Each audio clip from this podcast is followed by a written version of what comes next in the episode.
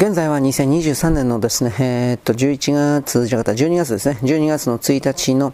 金曜日であります。えー、っと、私はですね、なんかようわからんけど、いっぱい、なんか、えー、文章構成したり、なんか、うんぬんかんぬんということを編集しながらやっております。えっとね、えっとね、言い出していると。まあこれ文章の構成中ですから、あのー、もう何言ってるか分かんない。自分でもよく分かんないでもはっきり文章読みながらやってるから。でも、これがちょっとあの限界かなというふうな気がします。これね、読みながらね、文章、違う、全く違うことを喋りながら文章を書けるというふうにまでなればですね、えー、本当に素晴らしいんですけど、時間を有効に使えるから、そんなことができる人もいるらしいんですが、まあ僕は無理ですね、今んとこは。いつかでいつかできるかもしれない、わからんけど。でもそこまでしてやらなくちゃいけないのかなというふうな、それもあるんですけど、まあ、とりあえずあのいろいろとですね、複数なことを同時にやりながら、まあ、アップロードをしながら、えー、無理やりですね、えー、やるというのは、こういうふうに間欠的に、つまりあの間止まったりなんかしながらですね、本当はこういう配信の場合においては、喋ることをやめちゃダメなんですが、うーん、うん、うん、うん、なんだろう。まあ俺は別に金もらってるわけじゃないからいいだろう。まあそそれでいいです。はい。めんどくせえから。聞くな、そしたらもうめんどくさい。はい。何からええかな。え、っとね、パチンコホールガイア。これ3件の記事です。まあこれ文章をやってるので今日の新しいネタではないのですが、ガイアっていうところがまず倒産したということが、えー、業界に破産申請か、えー、ショックを与えているという。どうなんですかね。僕はパチンコなんかやんないからわかんないんですけど、お金ないから。うん。だけど、まあ、確か韓国はね、自分たちのね、あの自分たちが差別している在日と言われている奴らがこれやってるので、で、結果的にそいつらからですね、お金を吸い取ることは認めるけれども、そいつらが韓国の中で商売するということは認めない。まあ彼らの権力構造に何らかのひびが入るとかなんかあるんでしょうね。でも韓国人、朝鮮人ほど博打好きな連中いないんですけどね。明確にあの、換金率高くして、明確にその、当たり外れをめっちゃくちゃにして、もちろん遠隔装置つけて、で、そうしたものをパチンコパチスローをですね、えー、中国とか韓国に売りつけてめっちゃくちゃ売れると思うんですよ。はっきり言うけど。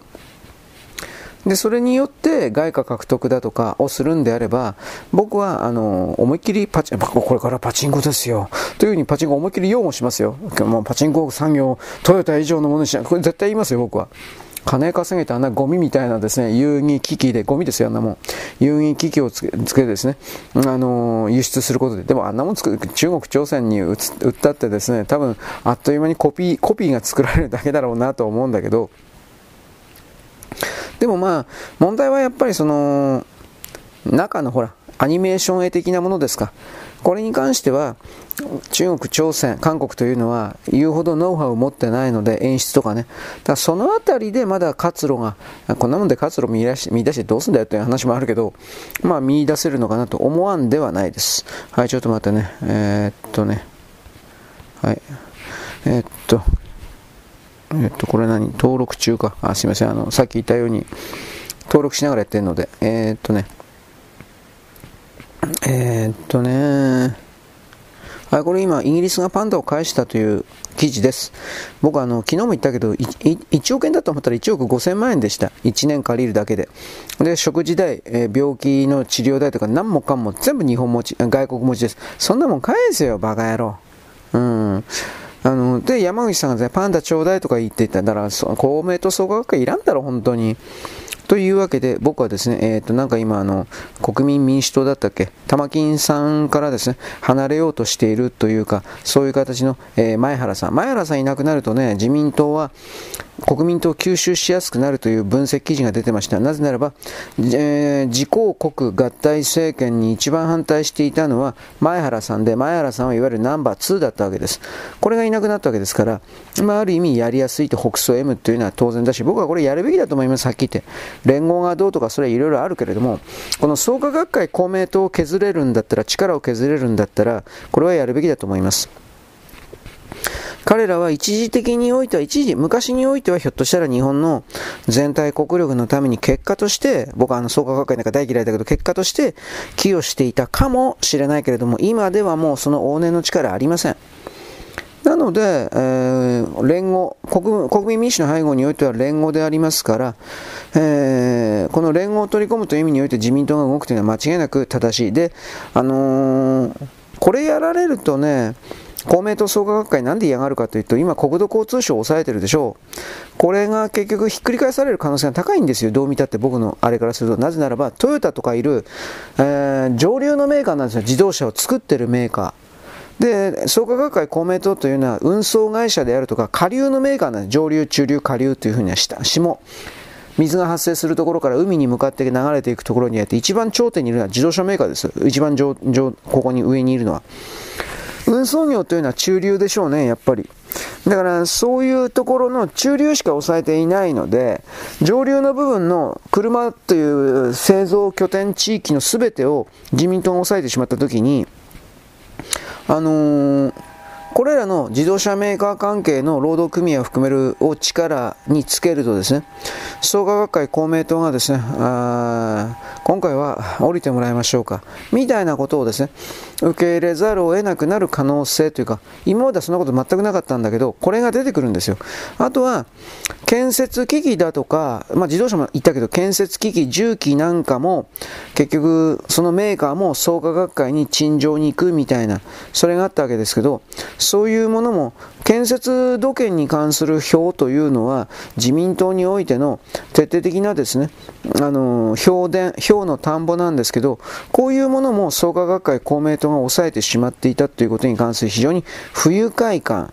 これがあるわけです。だから、それをですね、自民党の手に戻したい、ダッシュしたい、これがあるのは間違いないと思います。いずれにせよですね、あのー、細かいことは抜きにして、どうせ問題は絶対出てくるけれど、あのー、この国民民主ですか、入れ込んで、創価学会公明党の力を削り取るということをやるべきだと思います。えー、っと、どんどんとその組織の力が抜けていっている創価学会公明党が、日本、与党の中から抜けられるとは少なくとも現時点においては僕は思えません。現時点ではあの彼らは与党から抜けられないでしょう。で、与党から仮に抜けて独り立ちでやっていくだとか、維新とつな、いや、維新とつながることはあり得るんだけど、でもそれはどうかな。各地方における、特に大阪なんかにおける維新と公明党の関係だとかそういうのを見てると、まあ握ったり離れたりとかしてるけど、基本的には対立してっから、うーん、どうかな。そんな維新とつながってどうのこうのはきっとないような気もするんだけどね、という言い方だけ一応言っておきます。はい、えーあれちょっと待ってね。はい、というわけでですね、今これ何言ってるかというとね、えー、っとね、なんでこれ胃袋って変換してんのかな？意味わかんねえな。議員なのになんで胃袋？まあいいや、どうでもいいや。で、あのー、今ね、高市さんが安全保障計画のなんかにおいて、地面をですね、買う、買わないということにおいて中国の側、朝鮮の側にですね、買わせないということに含める、え土地指定、つまり、ちょっと待って、自衛隊の近くは買えないだとか、そういうことをですね、設定するような委員会のそれについたというか、なんかそういう風な記事です。ちょっと待ってください。えー、っとね、あれあれあれ。あ、これ当たってんのかな？どうなのかな？俺自信ねえな。えー、っとね、多分これ当たってんのかな？俺わかんねえな。だからね、僕あの、だいぶその、よいしょ。アップロードね、だいぶやってるので、特にあの、ファイル番号あるでしょう。これがもう何が何だか分かんなくなってね。自分でも。あしょうがねえかこれある程度やっつけや。だとこんな風なことあるんですけど。でねやっつけやだ分かるんだけど。時々ファイル抜けみたいなものがあるんですよ。まあその時はその時で諦めるしかないんだけど。そんな大したもんじゃないし、あの自分は今この瞬間で今しかないので、通り過ぎていったらそれでそれでおしまいですよ。荷物を運んでいる途中で、え何かをね、荷台から落としたまま走っている、突っ走っている。だけれども、目的地に急ぐ方が先なので、えー、そう捨てておけっていうふうか、助けに行かないというか、そういう言い方なんですかね。うん。そうなっちゃうんですね。まあ、またそのお金かかってるわけじゃないからって、またこのね、投げやりな、どうせ、どうせ俺なんて、みたいな、そういう気持ちもあるので、俺なんてとちょっと違うかな。自虐とはだいぶ違うような気もするけど、あるので、うん、な、しょうがねえかと。ちょっとね、だから、いついつアップロードしたやつこうな2日前とか3日前とか一応出るんですよ。なんかそうそういうの日付的な。この日付そのものもこれ当たってんのかなと思って。それがあのヨーロッパの時計だったり、アメリカの時計だったり、南米の時計だったり、それそれぞれ現地時間違うでしょう。で、その現地時間に合わさっている可能性があって、日本とは時差がついたまま、なんかやってる可能性があるんでね、えーえー、そのあたりでね、ちょっと相互というか、えストレスというか、いろいろあるわけです。ストレスってのはちょっと大げさですね。あ、まあこれでいいや。えー、最近ですね、なんか本当に記事やっつけたな。というわけで僕は最近ですね、自分のそのブログの記事よりもですね、おはがきのことをですね、えー、割と重視せざるを得ないというか、たくさんの人がですね、たくさんじゃないです。すいません。2人ぐらいです。2人からいいとこ4人、5人、6人とか、まあでも2人、2人ぐらい、2人、3人ぐらいです。あおはがきがくれるんですね。そのおはがきの返事を出さなくちゃいけない。そっちの、なんでか知らないで、こっちばっか力入れてもしょうがねえんだけどな、おはがきのですね、えー、返事も書かなくちゃいけない。私はですね、私は私を頼ってる人をですね、できるだけ救う。いや、救えないけどね。救う気救えないし、救う気もないしね。できるわけねえじゃんだもん。人間は自分自身すら救うことができないのに、他人を救うことができるなどという傲慢をですね、持ってはいけないのです。これは僕は常々言っていることです。実際そうなんですよ、本当に。人間は自分自身を救うことなんかできません。あだまあ、自分自身を救うことが精精一杯。自分自身を救うことが精一杯。という言い方をするし、まさにそれに向けて一生懸命動くんですが、あなたもご存知の通り、自分で自分自身を救おうと思っても、それすらできていない、できないのが人間なんですよ。現実なんですよ、それは。だからそれらを踏まえて、どう見ていくのかということを僕は言うわけです。ちょっと待って、今、喉がね、むせたんで、あの、インスタントコーヒー飲みながら、アップロードしてるんです。あなたのお住まいのところの部屋の温度は暖かいでしょうが、僕のところは暖房代ケチってんのでさ、部屋は寒いんです。まあその代わりたくさん 服着てるけど関係ないからいいんだけど、はい、置いといて、えー、これはこれでいいのか。どうするかな？アップロードできたらやっていくかな。はい。というわけなんでね、ちょっとお待ちください。今、ブラウザを立ち上げてる最中ですと。えー、で、えー、あ、間違えてた、やっぱり。やべえやべえ。45。あ、ここにあったんだ。46、47だね。あ、やっぱり番号間違えてました。気づいてよかった。うん、まあこれは編集で今のところギリギリ直せるので、ラッキーってもんです。これがね、本当に、あのー、随分、例えば間開けるとね、ファイル番号がね、何番だったか本当にわかんなくなってね、えー、探すということをやんなくちゃいけなくなってね、で、まあそれはそれでやりゃいいんだけど、なんかめんどくさいからもう番号どうでもいいやと。新規に番号振ったり、まあそういうことやるんですよ。こういうのは、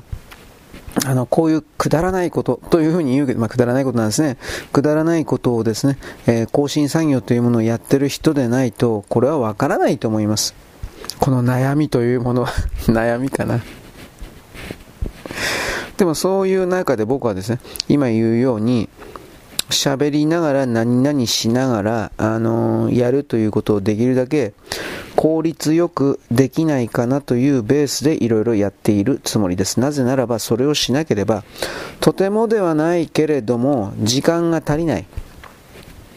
あなたは本当に自分の自由に使える生活だとか家族いろいろ含めて使える時間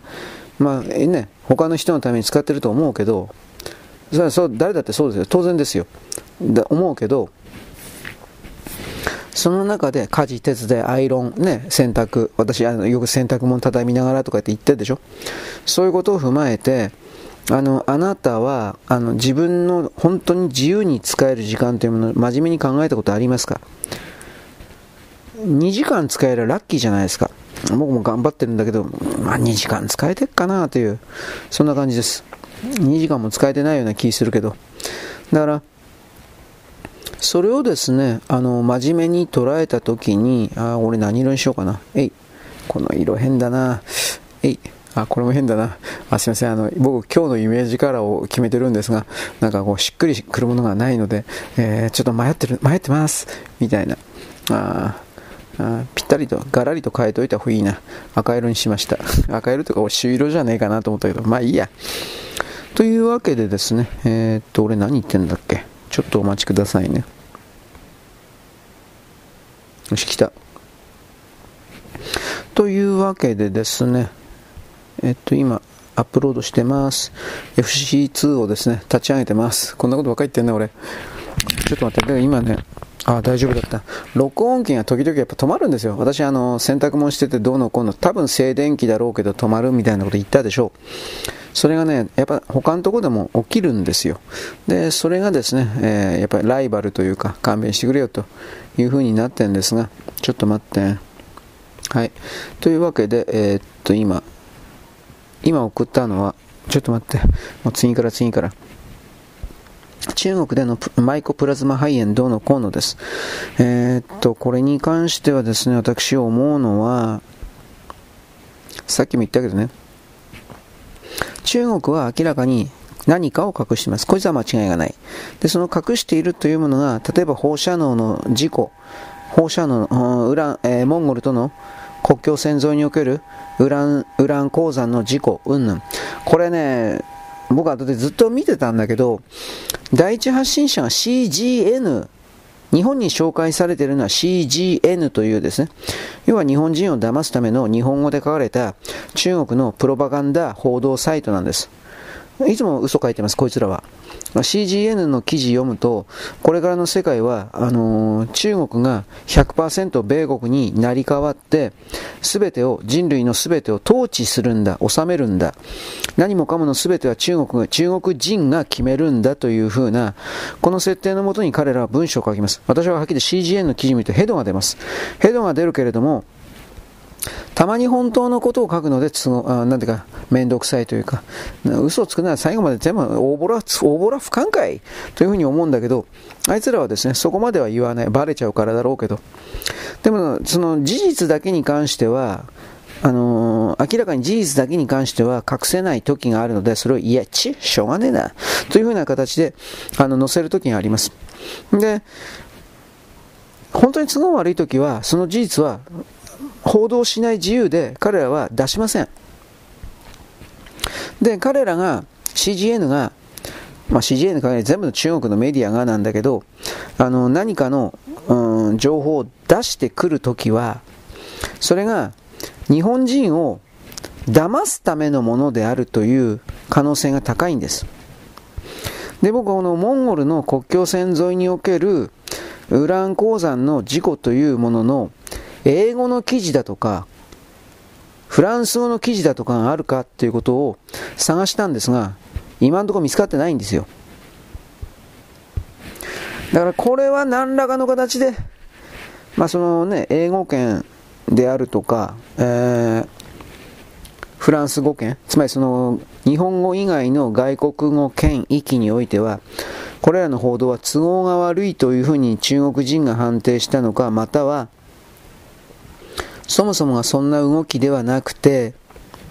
日本人を騙すためにそういう記事をわざわざ組んだのか、ブロックを組むように。これは僕はちょっと今のところ判定できてません。だけどおそらくはなんだけど、まあ、過去のね、中国のこの、僕はウラン石炭がどうとかって言ってるウラン石炭云々に関しては、あの、これはね、ロイターだったかが、ロイターだったか、ブルームバーグだったかが一番最初に言ったんですよ。ブルームバーグだったかな。で、それやっちゃったから、ブルームバーグというのは中国に、中国から徹底的な制裁を受けたんですよ。確か。あの、まあ、米国のこういう日本で言ったら共同通信とか時事通信みたいなところは当然ですね、えー、中国の中に特派員を置いています。当たり前ですね。それらの特派員を追放だとか、あとはね、確かブルームバーグだったと思うんだけど、ブルームバーグという組織体は、報道だけやって、報道だけをやってるんじゃないんですよ。えっ、ー、とね、パソコンのグラフィックボードだとかそういう、まあ、グラフィックボードだったかな。まあなんか、なんかパソコンの外付けの部品みたいなものも作ってる、まあメーカーなんですよ。で、その、えっ、ー、とね、グラフィックボードだったと思うんだけど、それの輸入だったかを止めたんですよ。確か、中国は。ブルームバーグの。で、とんでもなく大変な目にあったんで、お金が減ったんで、ブルームバーグは。そこ、そのあたりから、ウラン石炭のあたりから、2010年前後から、中国の軍門に下ったんですよ。あのー、中国共産党に逆らうような、中国共産党のメン、体制を批判というよりもメンツを潰すようなあ報道は一切しなくなったんですよ。そういう流れの中にブルームバーグとかロイターとかいるっていうふうに私は大体判定するので、えー、まあ彼らの報道もですね、正直信用ならんなこいつら、というふうな目で一応見ます。だからそのアンチ中国で統一されてるという言い方だったら UPI。UPI がですね、ある意味本当のことを言います。なんでそうかというと UPI は統一教会だからです。確か。UPI 通信は統一教会で、で、いわゆるこいつらが大紀元だとか大東人だとかそういうところに記事を流しているもちろん大東人大紀元も中に現地に法輪功の信者兼スパイこういう言い方ですね中国人はそういうふうに中国共産党はそういうふうに言うけどスパイを飼っていてそれらの人々が電話で音声通話なんかで外の特派員これらの大紀元大東人の特派員とかにもしもしって直接かけてですね、音声通話で今、この瞬間の中国では何が起き、噂話的なものを含めて、えー、その大東人、大禁煙、他いろいろあるけど、新東人だったかなんかいっぱいあるけどさ、そういうものに言うということ。で、これらの、うん、法輪功関係でいろいろ情報が集まる流れの中で、おそらく今、いろいろあるんだけど、今一番旬度が、旬が高いのは、早いのは、ニューヨークポストだという、その辺の話をしたと思います。大東人大紀元だとかあれは、あまりにもその、あれですよ、統一教会の匂いが臭すぎる。ネオコンであり統一教会の匂いが臭すぎるんです。ところがニューヨークポストというのは、もちろん法輪功のやつとかいるんだけど、関係者いっぱいいるんだけど、CIA とかも FBI も当然いるんだけど、外部フリーランスの形でどうせいるんだけど、それらの、あのー連中の数よりも、米国の内部に住んでいる台湾人、中国人というよりも正確には台湾人なんですけど、台湾人だとか福建だとか、今台湾に由来を持っているような人々の人間集団が、例えば現地で米国の中で電気屋みたいなものやってたり、花屋さんやっていたり、その本当に地元に根ざしたような生活をしてるんだけど、そういう台湾人は中国人ってどこに行ってもあのネットワーク作るんだけど、アリみたいに、アリとかハチみたいに。電話が中国人だけが使う SNS アプリみたいなもんで、常に情報交換していて、そういう連中が真っ先に、あのトランプ大統領の2020年のあの時にバイデンたちだとか、ああいう連中が、オバマたちが不正行為を中国と組んで仕掛けたんだということを言い出し始めたんだということを私言いました。で、これはおそらくある程度は正しいというのは、ニューヨークポストっていうのは、まあ、その、オーナーがと言っていいのかどうか俺わからんけど、オーナーが、クシュナさんなんですよ。オーナーの一人がという言い方かな。クシュナさん。クシュナって誰かわかるでしょ？トランプ大統領の娘さんのイバンカさんの旦那さんです。で、クシュナさんは、イスラエルのモサドのフリーランスじゃないかと言われてるけど、これ俺わかんないんですよ。あ、モサドわかりますね。情報部ということです。イスラエルの、まあ、イスラエルの CIA みたいな。で、そういうイスラエルの、うん、安全保障に関わる、うん、考え方からすれば、あのー、中国というのは、ハマスだとかフーシだとかヒズボラだとかにつながる武器を供給している人工麻薬だとか、あと資金洗浄とかもやってやっている、どう考えてもイスラエルの敵なんですよ。うん、中国は。そもそもあの中国というのは、胡錦涛までは、あの、イスラエル様、イスラエル様と仲良くしてたんです。で、イスラエルを通じてアメリカの兵器を、泥棒、兵器産業、兵器の情報とかを買ってたんです。盗んでたのもあるでしょう。だけど、それをやって時間稼ぎをしている間に中国は独自に、あの、アメリカの中に自分たちの中国人スパイ組織を構築完成させたんです。そしたらイスラエルいらなくなったんで、そうするとイスラエルと付き合うよりも、中東産油諸国と付き合って、石油をたくさん取れるような、あの、状態にしておいた方が明らかに得だということと、もう一つは、いわゆるあの、今、石油ドルリンケージ体制あるでしょ江沢民ぐらいの時からもうそのドルを外して中国人民元が代わりにやるんだというふうな計画があったんです。これ正確には EU が本当は先なんですけど、EU のユーロが。ユーロのその流れの中、同時で動いてたかもしれないし、ユーロが失敗して、まあ、失敗してという言葉を使うけど、ユーロが失敗して、じゃあ次は俺だっていうふうになったのかもしれない。これはわからない。ユーロが失敗したというのはリビアのほら、カダフィ大佐が死んだあたりの時にあの辺の流れだったと思うけど、あの辺で失敗したと言っていいんじゃないかな。でもまあヨーロッパの連中というか、ヨーロッパの中の悪魔教的な人たちは諦めてないという言葉を使うけど、まあどうかな、そんなことをやる前にヨーロッパの中のそういう推進者というか、生きのいいキャラクター、人間が全然出てないのを見れば、ちょっと難しいんじゃない人材不足じゃないかなと僕は思うけどね。あのー、あいつは操り人形だけど、ハゲ頭のクラウス・シュバブ。あれはほら、変態的な格好してるような画像いっぱいあるけど、あれ多分ね、俺命令されたからやってるだけだと思うよ。本当に変態だからそんなことやってるんじゃないんだと思うよ。上から命令されてただ従ってるだけの人形だから、喜んでそれをやってるだけであって、じゃあ本当に心の底から変態かというと、変態とかっていうんじゃなくて、単純に自分が全くない人なんですよ。人形なんですよ、本気で。あの、ダボス会議とかああいうところにいるような人たちっていうのは。僕はそのような判定を下しているので、あんまりその、ネットの中で例えばね、クラス勝負な変態仮面みたいなの格好を見て、どうだこうだとやってるけど、それを、やんややんやとどうしたこうしたと言葉を投げつけてる奴らが、そのように信じさせるために、えー、なんだろうね、まとめサイトとか、まとめサイトが結局さ、日本の中では統一教会の、まあ、創価学会も含めて、宗教団体含めて、あらゆる、あの、あれらの連中の、魂の装置の一部になってる。魂の装置の一部なんだってことを僕言ったけど、間違いないと思うよ。これは言ってもいいと思う。全部とは言わん、個人でやってるようなものもあるけれども、えー、大体はですね、それらの組織団体がやってる。そうでなければあれだけの仕事はできない。労働力的にね。なので、そういう部分をですね、私はいろいろと見たときに、この世界というのは自分がないやつばっかりだから、その観点でね、え、いろいろと考えないといけないんじゃないかなということを僕は言うんです。はい。というわけで今、今はですね、これなんだっけ？あ、これもアップロードですね。何やってるかわかんなくなっちゃって、本当に。えー、っとね、えー、っと、世界の最前線ですね。あ、タイトル打ってました。すいません。いや、謝らんでもええんだが、えー、よいしょ。ということでですね、えー、っと、何喋りゃいいのかな。えっと、今、文章のアップロードも終わったんで、いや、そんなこと言ったらあかんね。アップロード終わったからやらなくていいよっていうわけじゃなくて、これをやらなくちゃいけないのが、えー、リーダーの、えー、なんだっけ、辛いところだ。ブチャリテブチャラテの言葉ですね。俺リーダーでも何でもないけど、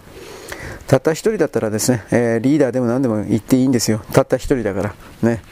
僕に友達はいない。これ歌教員でしたね。こういうふうにですね、えー、外側世界にあるような何かを引き合いに出さなくては、自分自身の考えを埋めることができない。構築、構成することができない。最低の人間ですね。頭の悪い人間、限界知能の人間はですね、こういうふうに引用だけで引っ張る。用、用、引っ張って用する。ね。こう、これだけで世界をですね、言葉でですね、えー、組み立てているので、薄っぺらです。まあ俺薄っぺらだしね、そんなこと言われたってね。中身なんか何もないし、そういうこと分かってんので、僕はですね、開き直ってるとも言えるでしょう。あともう一つは僕、あなたに何度も言うけど、僕とあなたは会うことはないんですよ。この現世で。じゃあ来世なら会うんですかと。なんか松田聖子と郷ひろみの別れたですね、演出のあの時のセリフみたいなこと言ってますけど、なんかそんなこと言ったんですって。俺よく知らないんだけど。そもそも、松田聖子と郷ひろみが恋愛関係にあったうんぬんとそれするのあのプロレスだろ、そんなもん。本当のわけねえじゃん。でも昭和の人たちはね、昭和の男女たちはですね、ああいうのに引っかかっちゃって、さあ、聖子ちゃんかわいそうとか、なんか言ったんですかね。俺、ちょっと信じられんわ。この言葉を送ろう。お前たちはバカかというふうな。あの僕はあのプロレスファンという、ね、ファンというほどでもないけど、プロレスを、ね、割と見てた方だということをあなたに何度も言いました。で、その中においてですね、基本的にはプロレスは全部台本なんだと。日本の勧進帳であるとか、ああいう風な歌舞伎であるとか、全く同じもんなんだってあると。予定調和というか、なんかそういう形で結末が決まってるんだと。そのような状況下におけるですね、いろいろな演目、題目と芸能人と言われているですね、その恋愛とか、うんぬん。こんなもんは全部嘘なんだ。もんあなたに説明するわけないけどね、やらせという言葉でもいいですよ。何でもいいですよ。なので、松田聖子と郷ひろみちょっとおめありえねえだろうと一応言います。事務所とかどうな、事務所の関係とかどうなったのかなと僕は個人的に思ったけど、まあどうでもいいことですね、それはね。えー、っと、あ、なんか俺、1、2、3、4、5、7、8、9、あれ？ちょっと待って。123456789 9あ何か何かファイルを逃してるんじゃないだろうか。ちょっと待って。嫌なってこういうことあるからね俺ダメなんだよ。えっとね。345これかな。まあ一応やってみますけどね。時々ねこういうので失敗するんですよ本当に俺。ファイル、ファイル逃しとかやっちゃうんですね。これでいいのかな。で、やるだけやったらですね、えー、っとね、このファイルは過去にアップロードされているのでアップロードできませんとかって言われるんですよ。FC2 ってこんなことあるかな？おかしいな。あ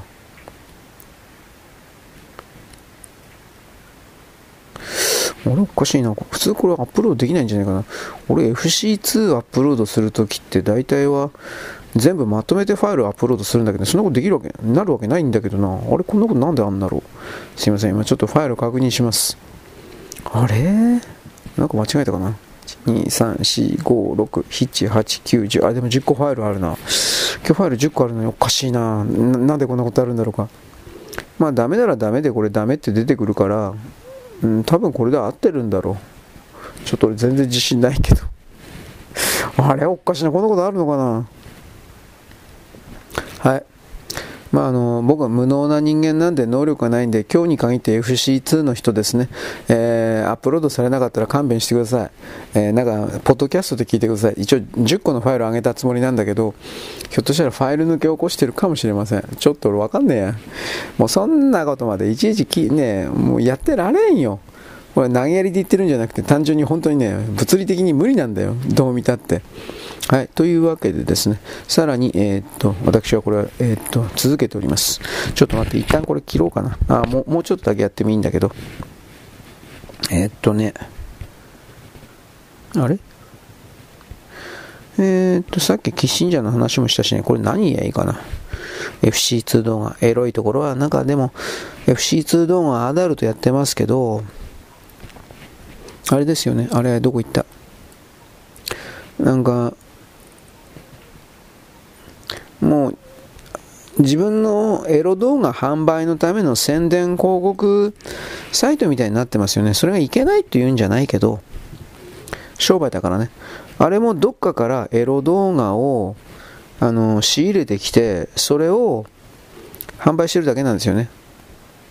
500円で仕入れたものを1000円で売ってるみたいな、そんなイメージなんですけど、あれは仕入れ元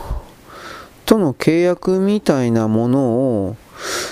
どうやってクリアしてんのかな？いろいろ思ったりしたんだけどね僕ははいちょっと待ってえっとはい、えー、っとね。えー、っと、これ何番だ？伝達ですね。はい、ちょっと待ってください。もう、昔の FC2 のアダルトはだいぶ使えたそうなんですけどね。つまり、ものすごいエロかった。やってる交尾写真が、交尾動画が山ほどあって、ああ、チンコ立つよへえ、だったそうですが、今その宣伝動画ばっかりになって、またこれも宣伝かや。で、こうこういう風な、みんな冷めちゃってるという。まあ、俺も冷めるんで、うん、まあ、エロ動画で FC2 はあんまめんな、時間の無駄だから。うん、まあ、なんか、今はどうかな。ホモ動画がね、一時期本当にね、FC2 アダルトサイトにはね、あの、山ほどね、アップロードされてね、男同士がやってんですよ。チンポしゃぶったりね、ケツの穴に入れたりしてたんですよ。いや、そこ、需要はあるだろうけど、俺はちょっと嫌だったんで、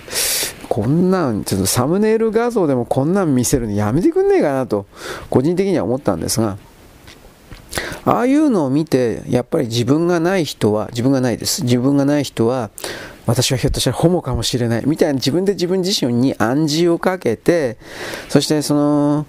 自分は人とは違うんだということをステータスとして、ここなんです。ここが大事。それをステータスとして、そしてですね、えー、なんだろう。本当はそんなことなんか、エロいことなんか、ホモ的なことなんか全くやりたくないんだけど、自分と他人は違う、自分と世界は違うんだよ。自分は偉いんだ。上なんだ。まあまあ、出ましたね。中中華的な考え方。これを、これにすがっちゃう。依存しちゃう。ことによって、えー、男同士でチンポしゃぶり合ったり、えー、ケツの穴に入れたりして、おお、気持ちいい、とか言って、なんか、おおとか言ってんだよ。やめてくれよ、頼むから。見るなって、いや、見てないんだけど、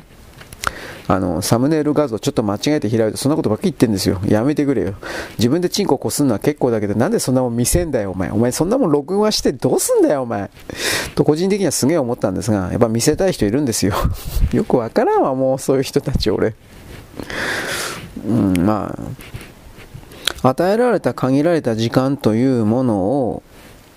どう使おうが、それはその人の本当に自由だっていうことは分かってんので、えー、そのことに対してですね、ああだこうだと言ってもしょうがないんですよ。これは分かってるんですけど、うーん、なんか、まあ僕はホモ動画もレズ動画もね、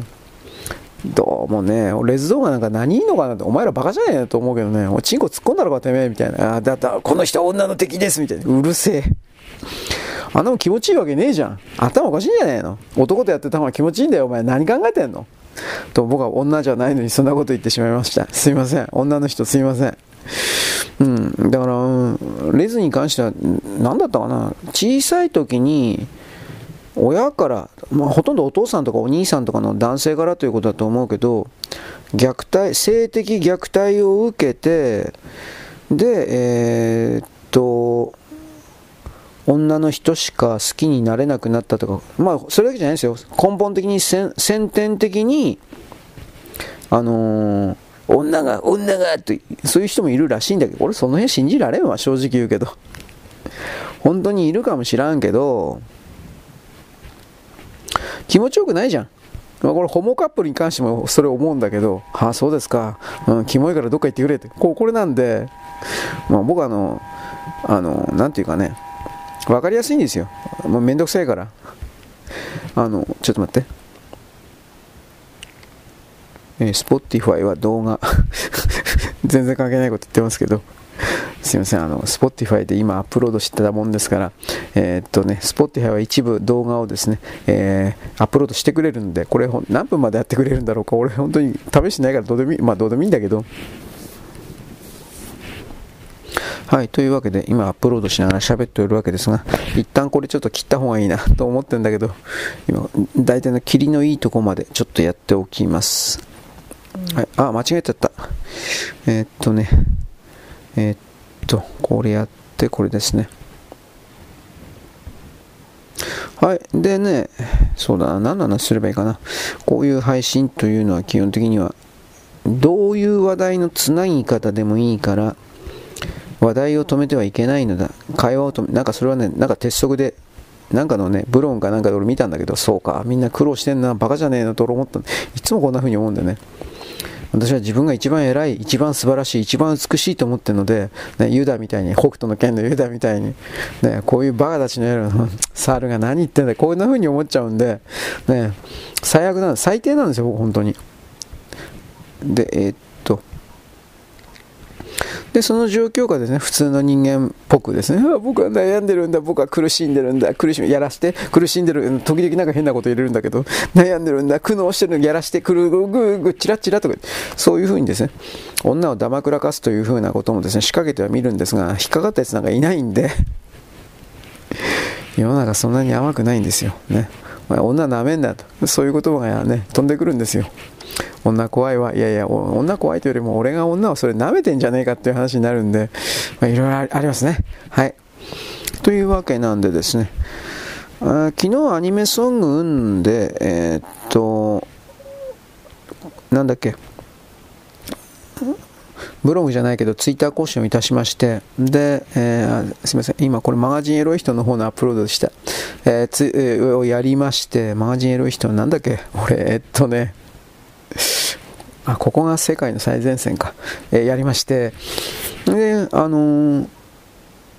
当時における、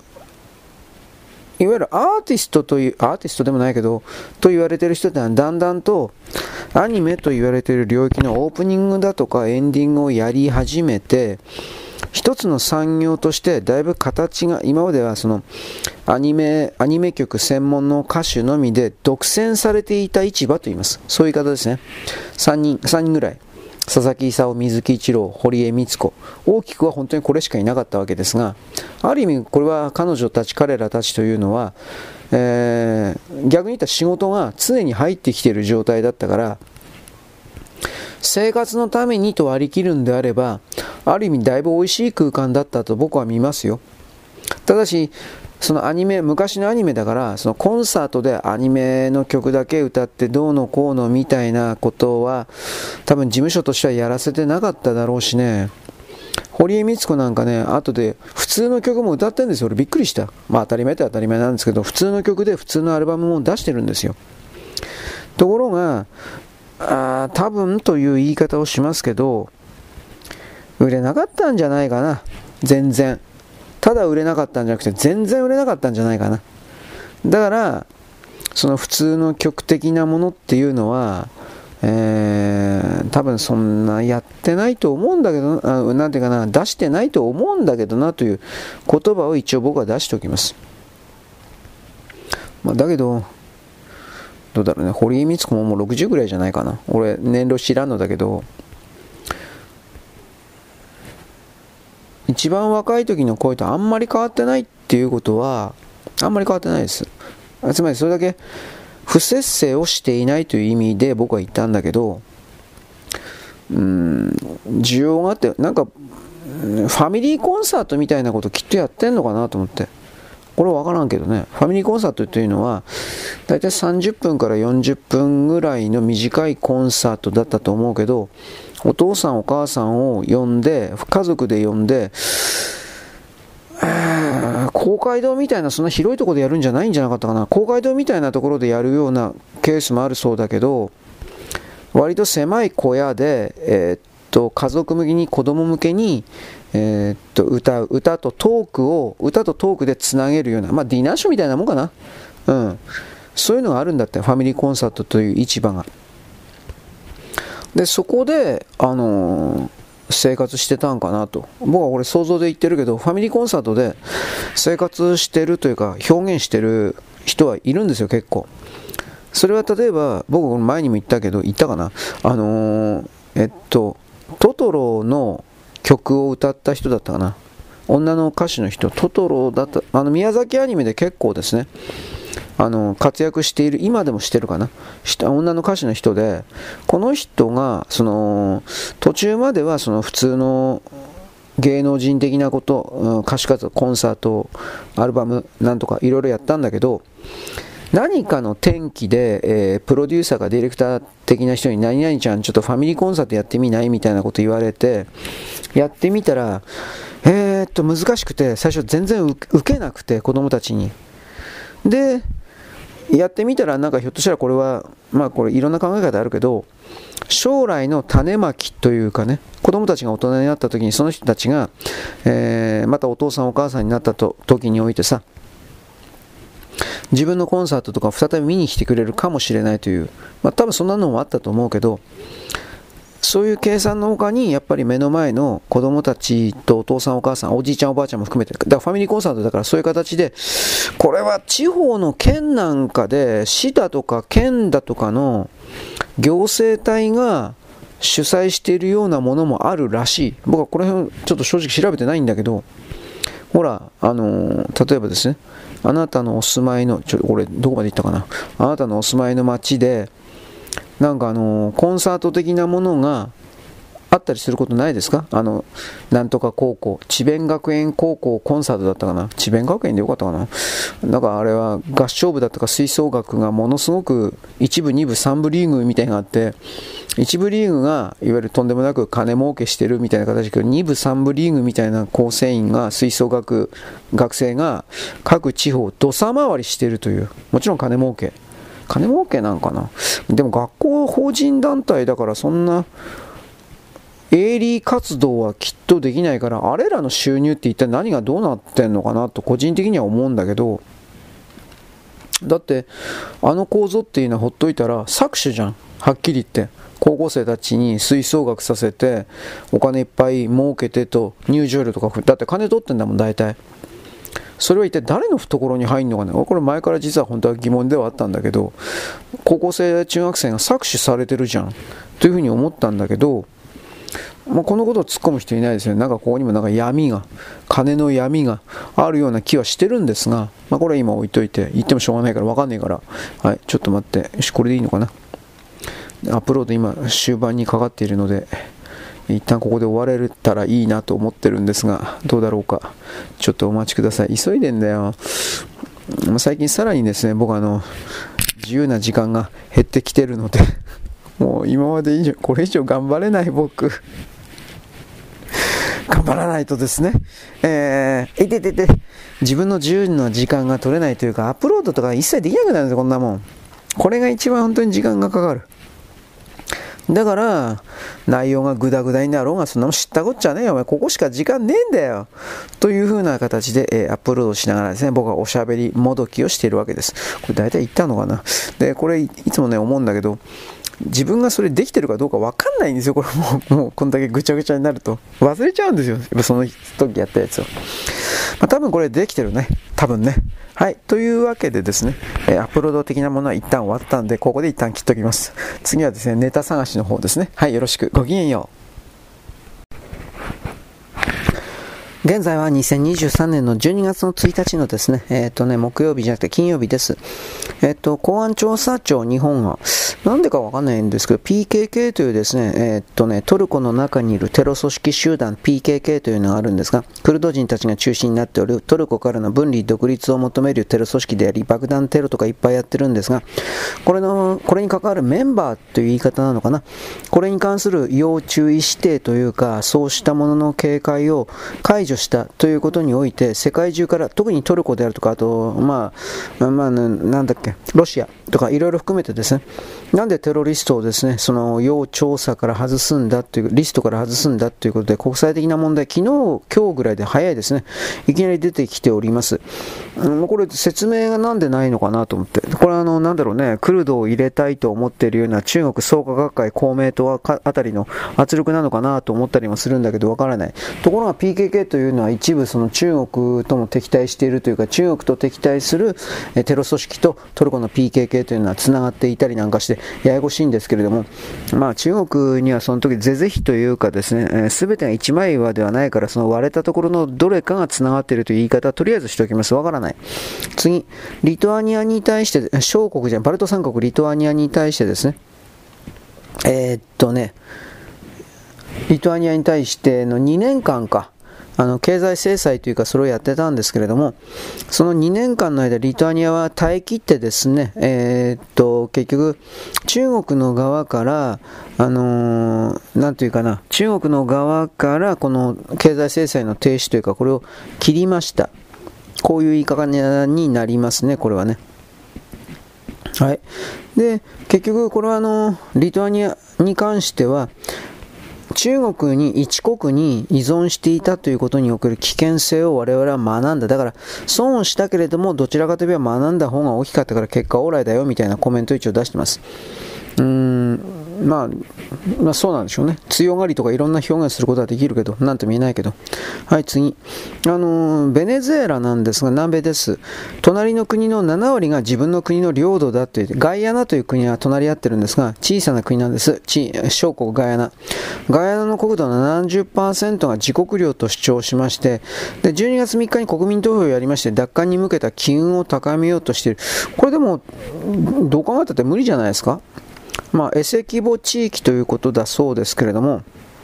あの1899年の国際仲裁裁定で当時イギリス領であったガイアナの領土と認められたけれどもベネズエラはこれらの仲裁に不正があったと言いがかりをつけて無効している。韓国と同じですね。中国と同じですね。まあこれは親中派の国ですよね。ベネズエラって。なんか、うん、同じようなことばっかり言ってんだなと思っちゃいました。はい。えーっとあとは何かな。なんかあの、韓国における韓国博覧会？なんかそういうことにおいてですね、誰も味方しなかった。知らねえ。そんなもんどうでもいいんじゃないかな。はい。まあいいです。はい、次。あのー、元京都大学の音楽、軽音楽部か何かの、えー、OB か何かで、朝日新聞か何かの記者だったかな。この人が、処理水、アルプス処理水の嘘とか、毒水なんだという風な形に本を出したそうです。あ、そうですか。でその本をですね、持って行って、兄弟の軽音楽の OB にですね、えー、なんていうかな、軽音の OB においてですね、なんちゅうか、僕こんな本出したんだよ、買ってよみたいな宣伝をしたら、完全無視されたということに対して本人が書いた人なんか鳥貝なんとかだったか名前忘れたけど、まあ、有名なちょっとどこまで極左でね危ねえよねこの人っていうふうに僕と思ってるけどその人が憤慨したというおかしいよっていやおかしくないだろう。だから兄弟の OB 関係なんであんなやつ呼んだんだよお前。今度今度あいつ呼ぶときはさ俺言ってくれよお前。もう来ないからというふうに。なんでそういう本当のこと言わないのかなといろんなことを思ったりもしました。はい。どうなんだろうね、これ。はい、次です。あのー、この間、昨日、おととい、前川さんが、国民民主から抜けたということにおいて、だいぶ動きいきなりあったなと思うのは、なんかトリガー条項、ガソリン税って70円ぐらいがガソリン税なんですが、このトリガー条項をやめたら、また安くしたら、あのー、ガソリンの値段下がるじゃないか、みたいなことを言ったことに関して、まあ、玉木さんこれ言ったわけで。で、前川さんという人は辞めた。前川さんというのは国民民主党のナンバー2で、自民党と接近するのは大反対だと言っていた人なんですが、この人は離党したことによって、結局ですね、トリガー条項で話をするというふうなことになったけど、少なくとも年内の自民、公明両党の税制調査会、税調の議題としないということを確認したということ。で、3つの党の実務担当者決定した上で来週にも改めて協議だということ。全く言わないわけではないんでしょうけどね。結局自国庫、自公国民のですね、3党の合同みたいなものを考えてしまっているというふうに玉木さんが、前川さんいなくなったんでですね、えー、自民公明に露骨にすり寄ってきたみたいな、えー、ね、えー、強硬な態度を示さないというかね、そういう形が表面化したと、私はそのように捉えています。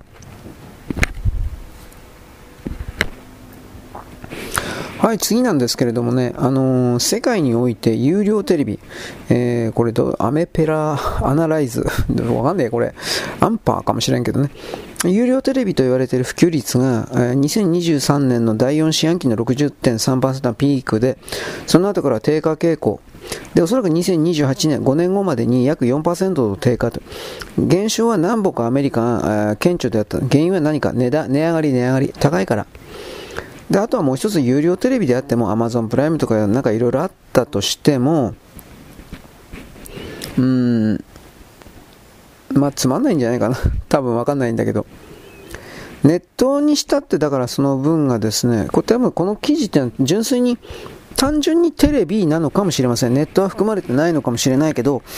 ネットにおける主張にしてもですね、全体数が減っているという記事を私見たことあるんで、多分人類がという言い方になりますが、テレビから離れてるんじゃないかなという気はします。あとは中国の日本大使館、在留邦人に注意喚起、中国肺炎が流行どうのこうの。あのーこれに関してはいろんなところが、スペインだとかなんか、あとオランダとかもあったかな。あのね、えー、っと、武漢肺炎にかかってしまうと、そのことによって免疫が、ワクチン打ってなくても、ワクチン打ってなくても、武漢肺炎にかかってしまうと、そのことで免疫が壊れてしまうのではないか、特に若い子供たちが、みたいな報告が一応出てます。ただしこれは、武漢肺炎にかかった後にワクチンが、ワクチンを打った人がというふうな説明されていないので、どっちかわかりません。あの武漢肺炎にかかったらもうワクチンが最低限1発か2発か打ってるっていうことの前提で武漢肺炎にかかったら免疫が落ちてるんではないかというふうにあの騙しを仕掛けてる可能性があります。つまりワクチンを打ってなくても武漢肺炎にですね、えー、なんというかなかかってしまえばもう免疫がおかしいんだっていうふうななんかそういうふうなイメージを僕は思います。騙しじゃないかな。基本的にはこれワクチン打ってなかったら武漢肺炎に 1, 回1回、2回かかっても多分僕とかあなたもかかってるはずなんですよ。だけど免疫の強い人は知らずに治してるはずなんですよ。おそらくなんだけど。その知らずと治してるということに関して誰も自分の体の中でそんなこと起きね起きてるとは思わないんで、つまり自分の体の免疫さんがですね、必死になってて、え、働く細胞さんのように、必死になって戦ってですね、俺は勝利だ、俺たちの勝ちだというふうな、俺の勝ちだ !KOF でしたね。というふうな形のですね、うん、動きが起きてないというふうに捉えているので、そのあたりで何か、いろいろと気づかないといけないんじゃないかなと思います。やっぱり僕はワクチンじゃないかなと思うんですよ。はい、次。えー、アフリカに住んでる YouTuber 的な人。こ、うんえー、こコングボ？コンゴで、多分コンボさんかな。登録者数8000人。コンボさんがですね、えー、YouTubeX でですね、更新して、自分自身にダイレクトメールを送っていた自殺志願者への励ましメッセージ。えー、まあ、アフリカ人 YouTuber、チャドという国で暮らしている片言の日本語を使える人。んで、なんだっけ。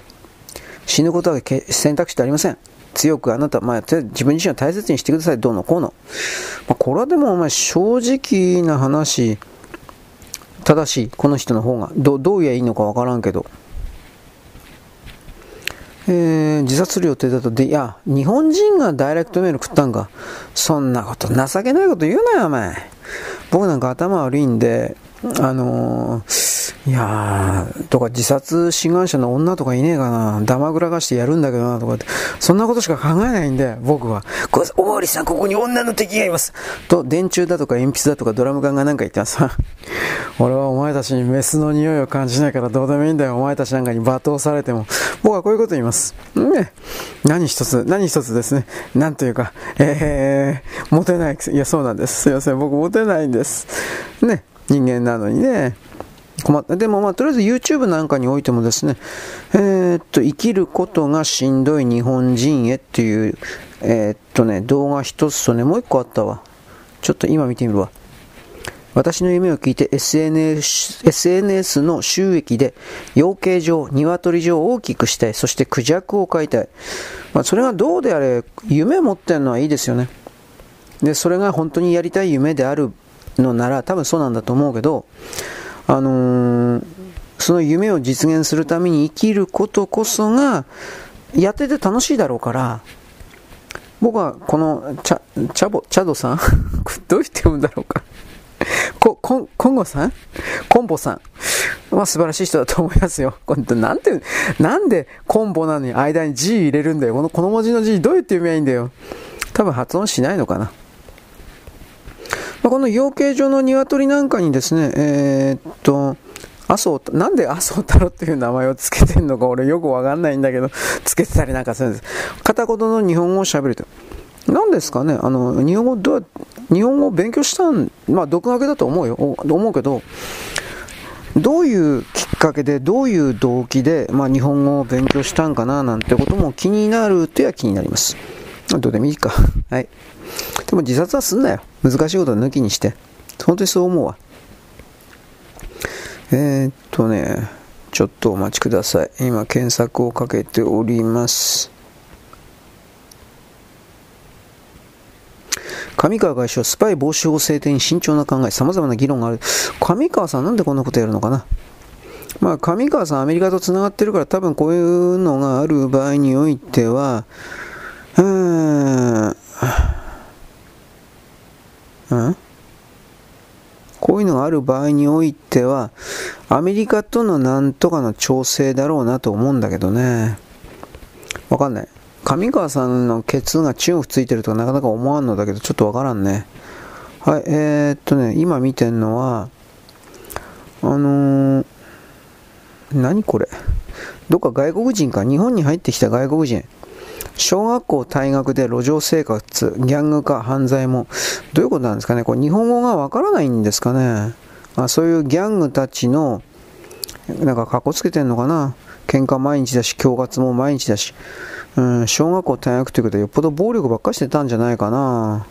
なんかそういうののですね、日本政府の移民政策によって外国人ギャングが増えているという令和ポスト、誰これ、左の人かね、わからんけど、うん令和、令和、なんたらかんたらのですね、それかなと一瞬思ったりもしたけど、これわからんが、まあ、確かにこれはおかしいですよ。というか、こういう人たち働かないのかな。それもあるんだけど、ギャングとか恐喝とかってかっこいいこと言ってるけど、年取って白髪生えて、そんなになるまでずっと人を脅して、あのー生活の糧を得ていくのかな。あのー、こういう人たちって個人がそんな力を持ってるわけじゃないから今これざーっと見たら20人ぐらいだけど一人一人をあのー、全員で集まって殺していくという状況になっていくとこれは何生きていけないと思うんだけどなうーんこっちの方が圧倒的多数なんだけどね。なんでその考えを持たないのかな？怖い怖いっていう前に。30人、40人ぐらいで囲んで一人一人を囲んで一人ずつ殺していけばいいんだよ。本当に害をなす人なら。僕はそういう意味においてちょっと人権というものに対する考え方があなたとは違うし、例えば昨日言った青葉か、青葉のですね、弁護士みたいな形の死刑廃止論者みたいな形を、あのすり替えてやるようなやつは嫌いだという、そっちの側には立たないわけです。はい、一時停止やってました。何言ってたかな、前。飛ばします。えー、っとですね、これはちょっと前向きな記事なんですが、ボーイング747、ジャンボ、あ、787ですね、ちょっと小さいですか、中型機か。南極というかですね、氷でできた、表現でできた滑走路に着陸初成功。まあ、実験なんですけど、これはどういうことかといえば、南極に物資を運ぶために、えー、これができるのかどうかということですね。うんとね、まあ、南極へ飛んでしまったのか そういうことなのか。南極にできた長さ3000メートル、幅60メートルの滑走路への着陸に初めて成功したという。まあ、でもこれがいい話ではあります。つまり、南極の夏しかまあこれはできないことではありますけれども、大量の物資輸送が高速でえ少なくとも船よりははるかに早く、まあ、船よりはちょっと量は少ないかもしれないけれども、でもはるかに早く南極大陸に荷物を置くことができるという意味においては、まあ、これは生存のですね、えー、可能性が高まるということ。ノルウェー基地だって、うん、うんまあ、大型機の投入、トロール研究所、まあ、ノルウェーのトロール研究所、何研究してるのかな、ちょっと俺分からんけどさ。まあ、ということでですね、いろいろと技術というのは進歩していくということですね。その、あの、あれであります。はい、次はね、なんだっけ。イーロン・マスクがね、あの、イーロン・マスクさんがね、えー、っとね、イーロン・マスクさんがね、あれあれあれ、すいません、今 YouTube の動画ついにあったんで、今これ貼っときます。イーロン・マスクさんがね、あのね、なんかの討論会的な形で自分のツイッターに対して言論弾圧を明確に企てるような、この場合今はディズニーなんですけど、そういうディズニーの社長とか経営者的な形でですね、自由な言論をですね、破壊しようとする連中、エリートなんかクソぐらいだ、みたいなことを言ったその流れの中で、えー、っとね、記者が、あなたはその、こういう巨大な企業みたいなところに喧嘩を売りましたけれども、それは効果を表すとでも思ってるんですか？というか、なんかそういう感じのことを言ったら、イーロン・マスクさんがですね、もうその、なんだろう、対抗措置は取ってる、もうやってる。つまり、X のユーザーがディズニー、この場合ディズニーなんですが、ディズニーの最高経営責任者に対して戦いを挑んでるみたいなことで、それ具体的に何だったのかというと、ディズニーのサブスクっていうのあるでしょ？ディズニーチャンネルという言い方でいいと思うんだけど、これらに対する大量解約が起きているということだそうです。ただしこれは、具体的にどの程度のレベルでどの程度の数でそれが起きているのかに関しては僕は分かりません。どうなのかね？それは。うん。というわけなんで、あと最後これかな。これ大事なような気すんな。ミャンマーとの、ミャンマーに介入するんじゃないか。ミャンマーとの国境訓練で大規模な軍事訓練をした中国が。で、ミャンマーは、ビルマは、軍事政権と反政府勢力、軍事政権イコールマオイズム、マオイスト、共産党共産主義者、反政府勢力はいわゆるまあ王国というか王様に戻せというか、大きなところはそんな言い方という言い方なんでしょうかね。ただ、少数民族もいるから大きな意味で王様に戻せという人ではないゲリラ勢力もいるから分からんけれどそういう人々、年がら年中ですね、でもあの、ゲリラ討伐しているのはミャンマー軍であります。どっちに介入するにしたって中国はそんなにうまいこといかないんじゃないかなとは思うんだけどね。これどういう意味合いで中国がミャンマー軍事侵攻というかそういう可能性のことが言われてるのかちょっとよくわかんないですね。まあ、ということなんでね、あの中国においてもどっかでですね、あの経済的な軍事侵攻的な何かの視線そらしをしなければ内部の経済を含める治安だとか含める何もかもが崩れている渦中で今はこれなんとかやってるふりしてるけどこれがどっかまあ多分できなくなるだろうなと私見るのでそういうことに向ける練習威嚇行為経験値罪まあいろいろあるんじゃないかなと思います。あとこのミャンマーの国境線沿いに展開している人民解放軍の軍事管区ですか、戦区っていうけど今は、その戦区の人々の、例えば予算獲得のための動きだとか、いろんな考え方あるので何とも言えませんが、少なくとも平和な状態における中国の動きでないことだけは間違いなく、基本的には台湾侵攻を含めるようなあらゆるところに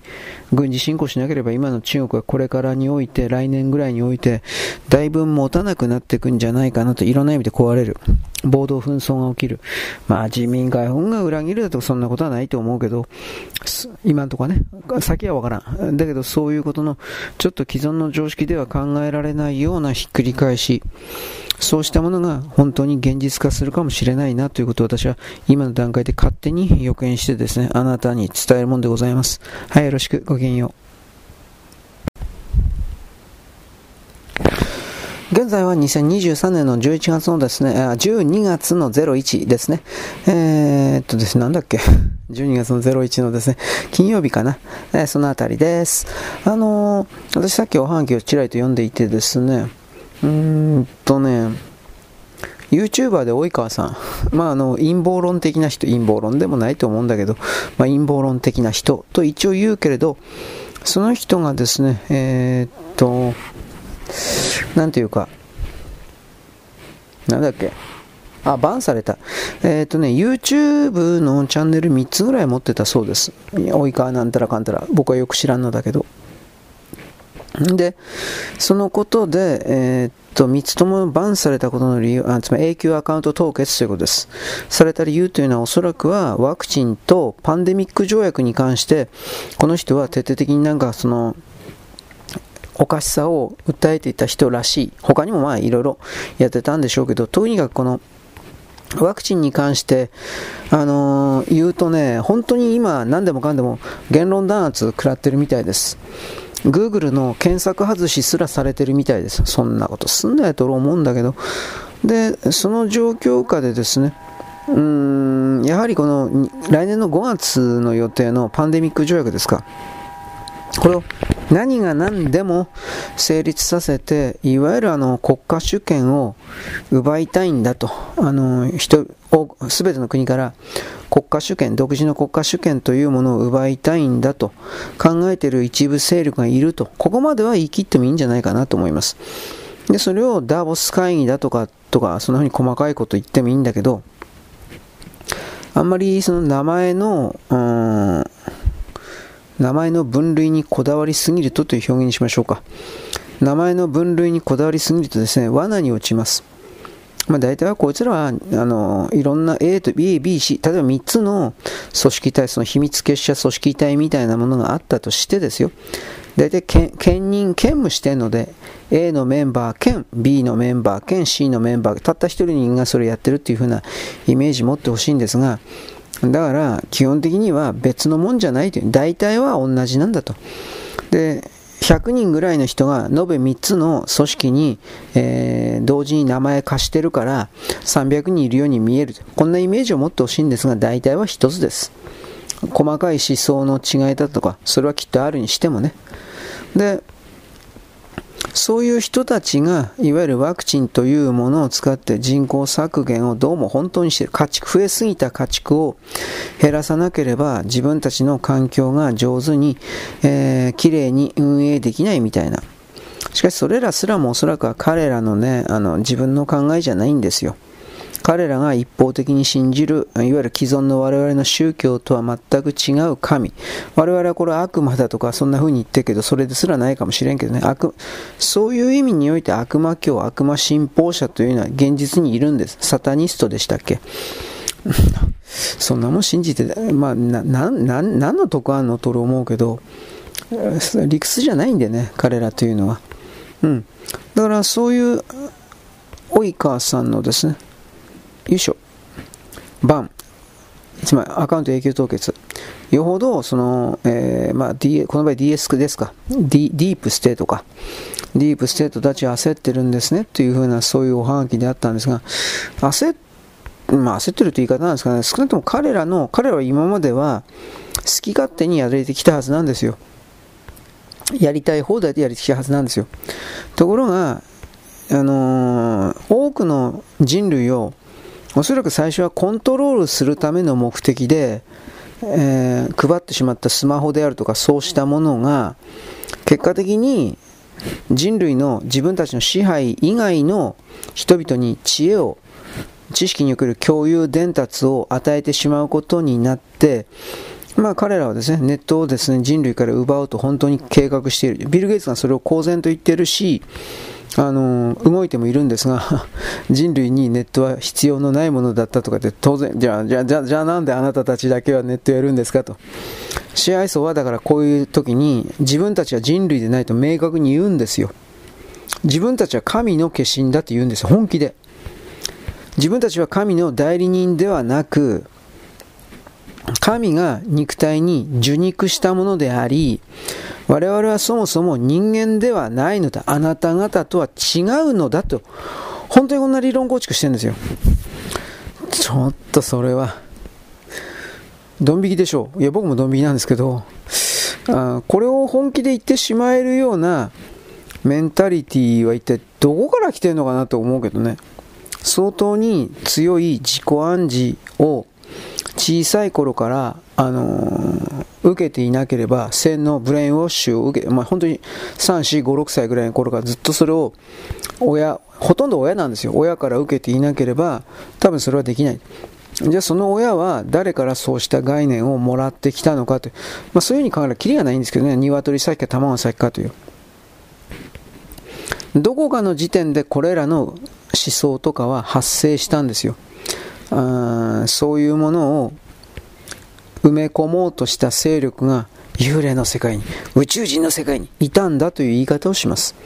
とりあえずこれはその仮にそういう説明をしておかないとどうにも進まないんでね。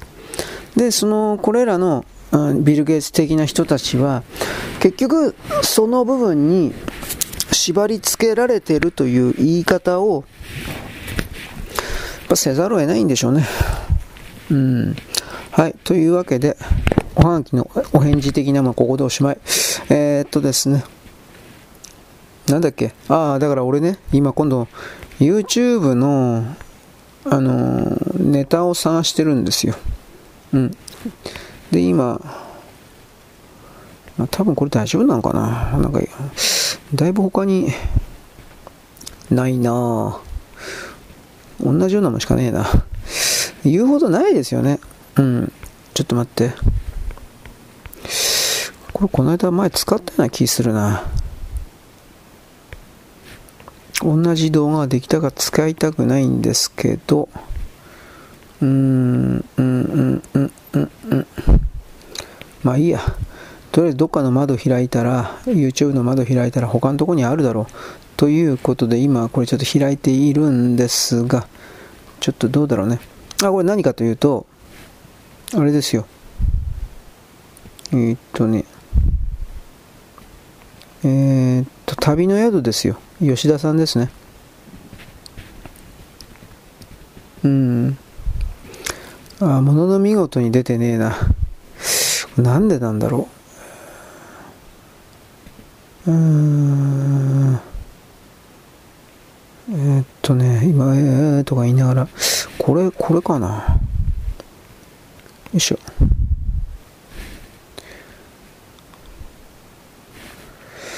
あ、べ、ああ、CM ぐらいは大丈夫だな。CM ぐらいは大丈夫だと。音が入っても。まあいいや。はい、危なかった。ジャスラック的に危ないので、これ以上ちょっとやりませんが。後でやります。なんかわかんないから。まああのそのあたりのですね、今曲をですね、今検索かけてるということです。これもあるかな。まあ、できたらね、なんかライブ的な動画を要求されてる的な感じなんで、うん、だからまあちょっと頑張ってみようかと。うん、頑張ってって言ったってこんなもんね、あんた。検索かけるだけだからね、楽勝ですよ。いや、楽勝っていうか、出ればいいねっていうだけでやって、実際それが出るかどうかはまた別の話なんでね。まあいいや、これ、とりあえずこれにしとこう。わかんないから。はい、次。あ、これもなんか前に使ったような気がする。なんかこんな業界ばっかりだな。いや、今ちょっと待ってね。あのー、作詞家関係で今、やってんですね。まあいいや。えー、っと、これは使ってないな。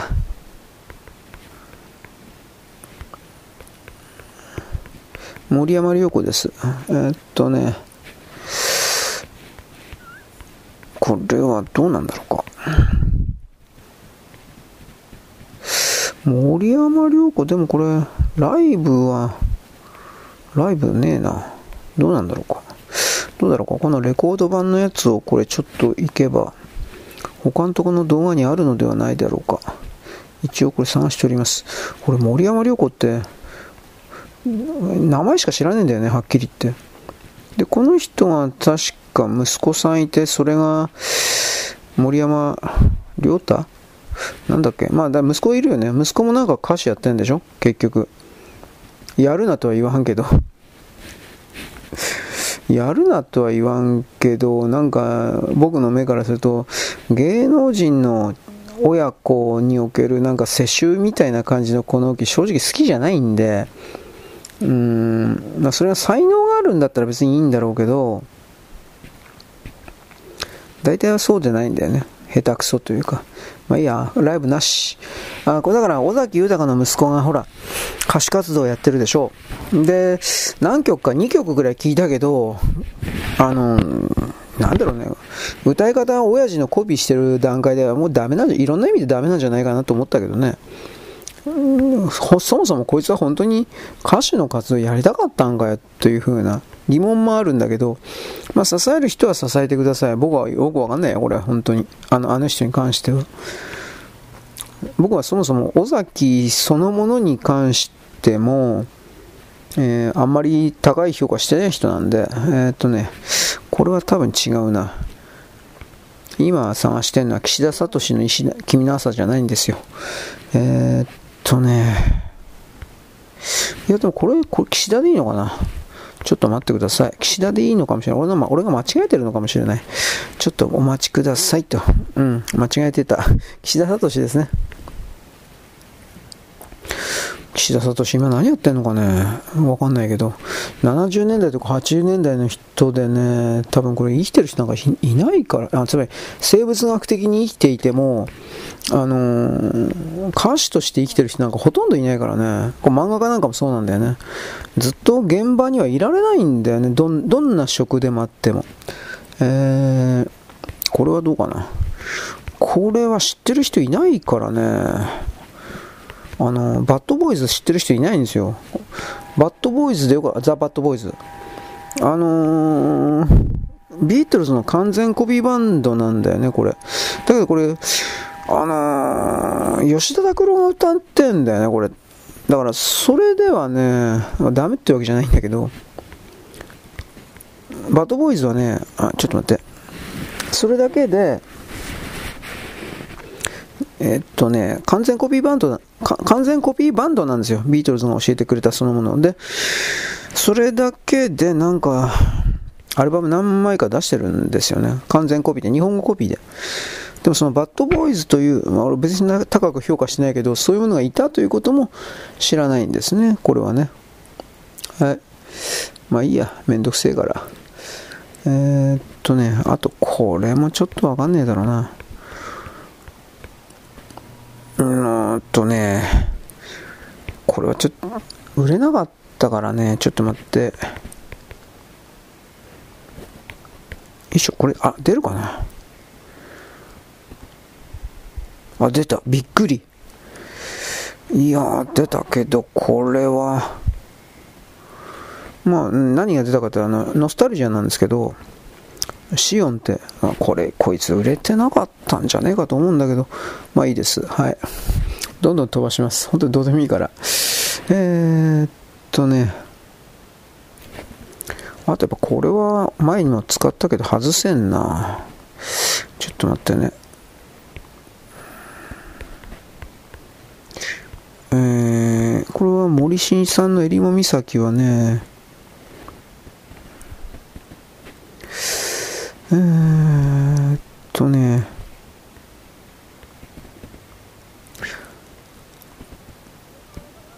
ライブのやつと原曲のやつ、これ多分歌詞変えたのかな？俺ちょっとわかんねえな。うん。まあいいや、これ。えりも岬からね、あのー、演歌歌手の世界がだいぶ変わったんですよ。はい、ちょっと待って。えっとね、そこから吉田拓郎とかあの辺に曲の依頼がバンバン来たんですよ。確かそうだったはずです。はい、とりあえずネタはこれでいいのかな。うん。まあネタはこれでいいかでうまいこといくかどうかまた別なんですけど、まあ、とりあえず、えー、こんなところでよろしいでございましょうか。はい、よろしく。ごきげんよう。現在は2023年のですね、えっ、ー、と、12 月の1日の金曜日であります。私さっきですね、いろいろネタを探していたという形なんですけど、日大の、まあ、日大のアメフトがどうのこうのというのはあまり興味がないことなんですが、とりあえず廃部になったということにおいて、全然関係ない普通の部員が起こっているツイッターに連続投稿していたということを、これをちらっと見たんですが、言いたいことはわからんではないんだけど、そもそもあの、危険タックル事件というのは2年前、去年じゃなくて2年か3年前ですよね。これが分かっていて日大に入っていったということはまず読めないということ。まあ、日大は多分、僕は知らないんだけど、アメフト強いんでしょうね。そして日大でアメフトにスポーツ推薦かなんかで入ったような人が、4年間刑期を務め上げて、刑期ですね、こんなもんはね、刑期を務め上げて、そして就職に有利になるから、つまり、日大のアメフト部にいて、え、レギュラーやってましたっていうだけで就職にはやっぱり有利でしょう。そうしたことのために日大に入ったような人というのが、今回のその、まあ、林真理子学長の決定におけるですね、えー、廃部、完全廃部ということに対して起こっている。リズムで考えればこれはその通りなんですけれども、社会的通念において、僕はこれ詳しいこと知らないんだけど、10人以上やってたって言うんでしょ？本当かどうかわかんないですよ。ちょっといい加減なこと言ってますが。その学生寮の中で10人以上もおそらくずっと前から大麻麻薬というものをやっていたつまり面々と先輩後輩という感じで受け継がれてきたいう多分それが明らかになったその流れで、少なくとも部を存続させるということは無理じゃないかな。現実の問題として。だから、そのことに対して理不尽だと怒るこのね、連続投稿している彼の気持ちはわからんでもないが、それを言ったところで、では君の言うことももっともだから、やっぱり日大の廃部はやめにするよ。これは無理だと思います。現実の問題として。だから、まあ、理不尽な、だからどうなんですかね、今のそのスポーツ推薦で、おそらく彼はスポーツ推薦で入ったと思うんですけど、文句言ってる人は、うんまあ、普通の普通の入試で入って僕初めてアメリカンフットボールやってみようかな。こんなやついねえんじゃないかなと思うんだけどそういう流れの中で他の大学に転校というか、ね、試験受けてそんな簡単に入れるかな。多分無理なんじゃないかな大学って。と思うんだけどね。だからやっぱその自分の人生設計が狂わされたということで腹を立ててる。これはわかるんですがでも麻薬はちょっとねえわな。ちょっと想像の範囲を超えてるよね。で本当に10人以上だったっつんだったらこれは大麻だけどね。アクラマリファナ悪辣だということだよね。どう見たって。あの昔慶応か何かでやりさセックスサークル。そういうものが問題になったけどこれと同じようななんかあの状況というか問題点というふうに私には見えますね。はい、あとはですね、なんかあの、いきなり速報だったんですが、日韓通貨スワップが100億円を限度として決まったみたいな速報が韓国から慌てて流されて、財務省がこれを追認するという流れに入っています。こういうことが日本の財界の力うんぬんとか、そんなんじゃなくて、明らかに米国の圧力でしょう。米国の、うん、起業家、経営家、投資家たちが、韓国の企業にたくさん、あの、投資しております。つまりこの韓国なんかどうでもいいんです。はっきり言うけど。韓国にの企業に投資している米国人を守れという意味で韓国が潰れないようにせよといった形における圧力がこの日韓の通貨スワップを、えー、なんていうかな、100億円とりあえず認めさせたというこの流れだと思います。ただ、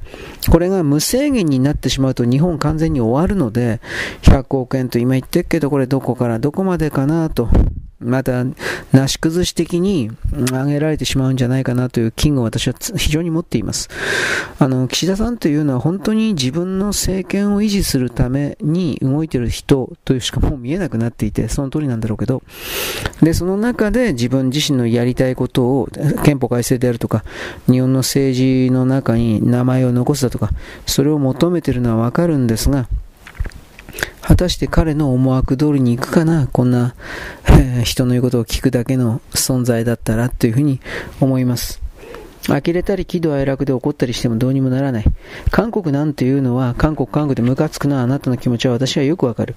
しかし、韓国なんていうのは、はっきり言ってチンカスというよりも存在のない奴らであり、こいつらに一体誰が投資しているのかなんです。そうすると、米韓同盟という名目で、特にあの、米国の中の民主党勢力、ネオコン、あの、民主党の方が戦争産業に深く利権を持ってます。こういう奴らが思いっきり、あの、韓国に金を突っ込んでしまっていて、そういう連中を助けろといった形の米国の命令要求を岸田さんが聞かざるを得ないというこの構造。まあ、結局これが日本がですね、ある意味本当に、まあ、属国だからっていうのはそれはあるんだけど、うーん、まあ、でもいい加減この韓国なんか助けてもしょうがないんだけどな。と言って、ここまで一応言ったんだけど、じゃあ完全に見捨てると、中国の側に、えー、一体化してしまうと。まあこういうふうに言ってる人、言う人もいるし、実際それはそうなる、それしかもう選択肢ないからそうなると思うけど、じゃあそれで本当に韓国がやっていけるかというと、まあ無理なんですよ。どう見たって。うん、先制独裁の中国の身分差別システムの中に入っても良いと韓国の支配層はもう決めてるんですがどう見たって。しかしそれでもじゃあ彼らの国家発展があるのかというと多分それはない、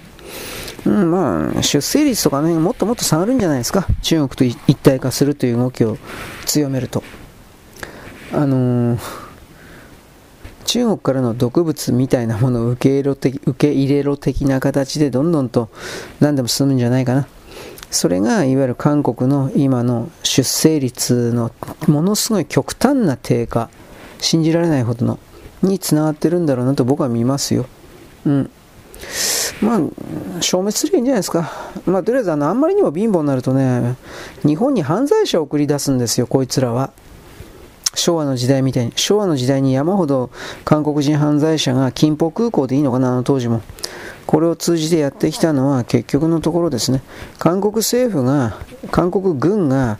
えー、わざと送り出してたんですよ、これ。そういうことのリアルを知らない人たちがなんか日韓言うことか面白いこと言うけど、はっ倒してやりたいとしか思わないですね、僕はね。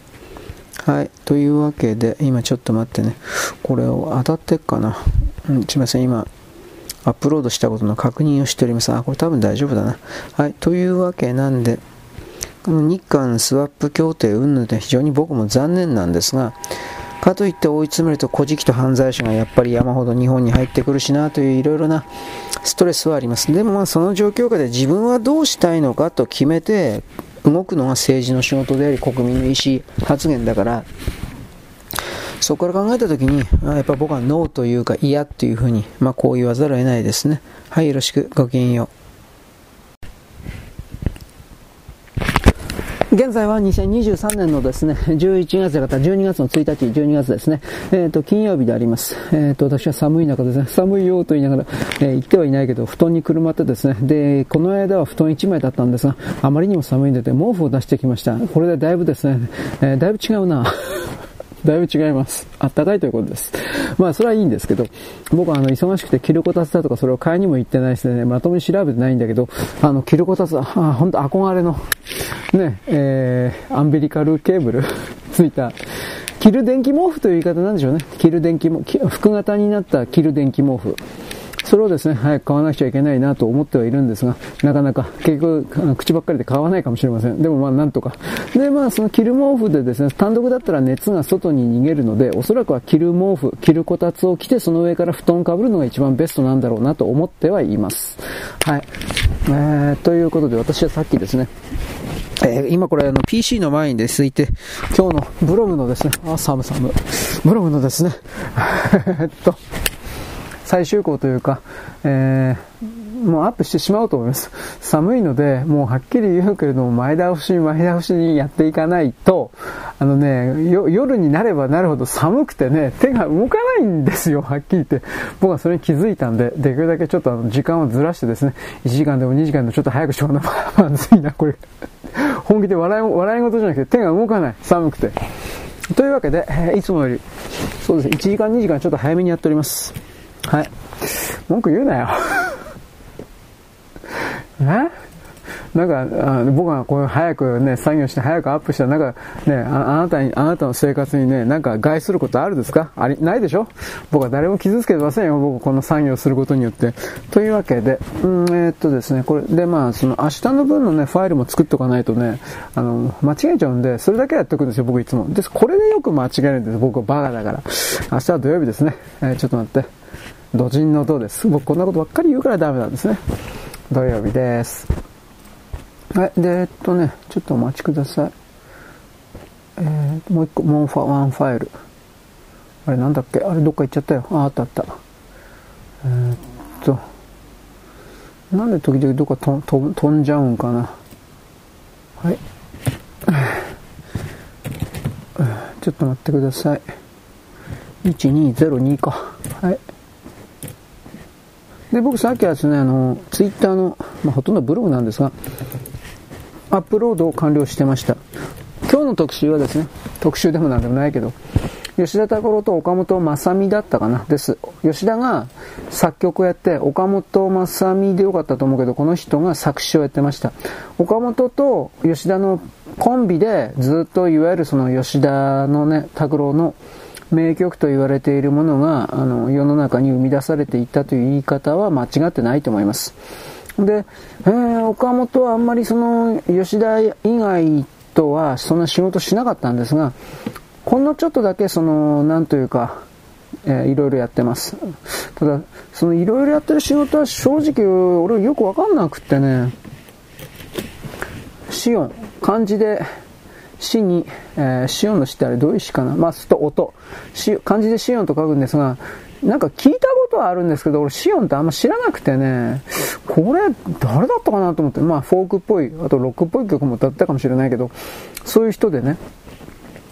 岡本本当になんでこんな人に 死んだ、提供したのかなと。これ僕の中ちょっと謎なんだけど、まあ大した謎じゃありません。猫に提供していたのは地下鉄に乗ってか、これはまだなんとなくわかるんですよ。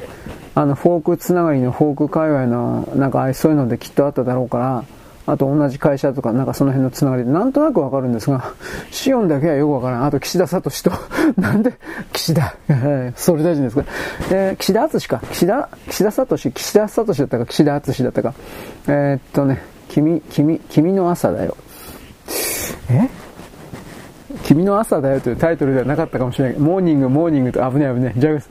なんか、モーニング、モーニングってなんか言う歌です。うん。それも岡本なんですね。まあいいんだけど。でもほとんどは、あの、吉田の曲と、あと吉田拓郎と組んで、他の歌手の方に楽曲提供いっぱいしてるんですよ、確かこのペアは。でね、最初はね、一番最初に歌謡界に、つまり自分たち以外の、吉田、岡本以外における組み合わせで、他の人に、え発注受けて曲を出した一番最初が確か、ゆきさおりなんです。えー、ルームライトでよかったと思います。あ、し、詩を見りゃわかるけど、こんなもんはっきり言うけれど、フォークソング、うん、フォークソングそのままですよ。あの、三丁目の角を右に曲がってタクシーの運転手に行ったら、よくわかんないとか言われて、何これって、なんでゆきさおりこのまま歌ってんのゆきさおりもだいぶ迷走していたなと僕は個人的に思うんだけど、あ正確にゆきさおりを売り出していた事務所というか、レコード会社が、どう彼女を料理すればいいかわかんなくってなんか、持て余してたんじゃないかなと個人的には思うんだけど、そういう風に、またそのルームライト。で、これまあまあ売れたんですよ、はっきり言って、ルームライトは。売れたもんだから、1年後に、あの、森進一の事務所から、あの、楽曲って、あの、曲作ってくんないかと。吉田と岡本のところに。これが、あの、オファー入って、で、それを受けたんですよ。で、そこで作られたのが、えりも岬なんです。これが爆発的に売れたんですね。確かえりも岬って。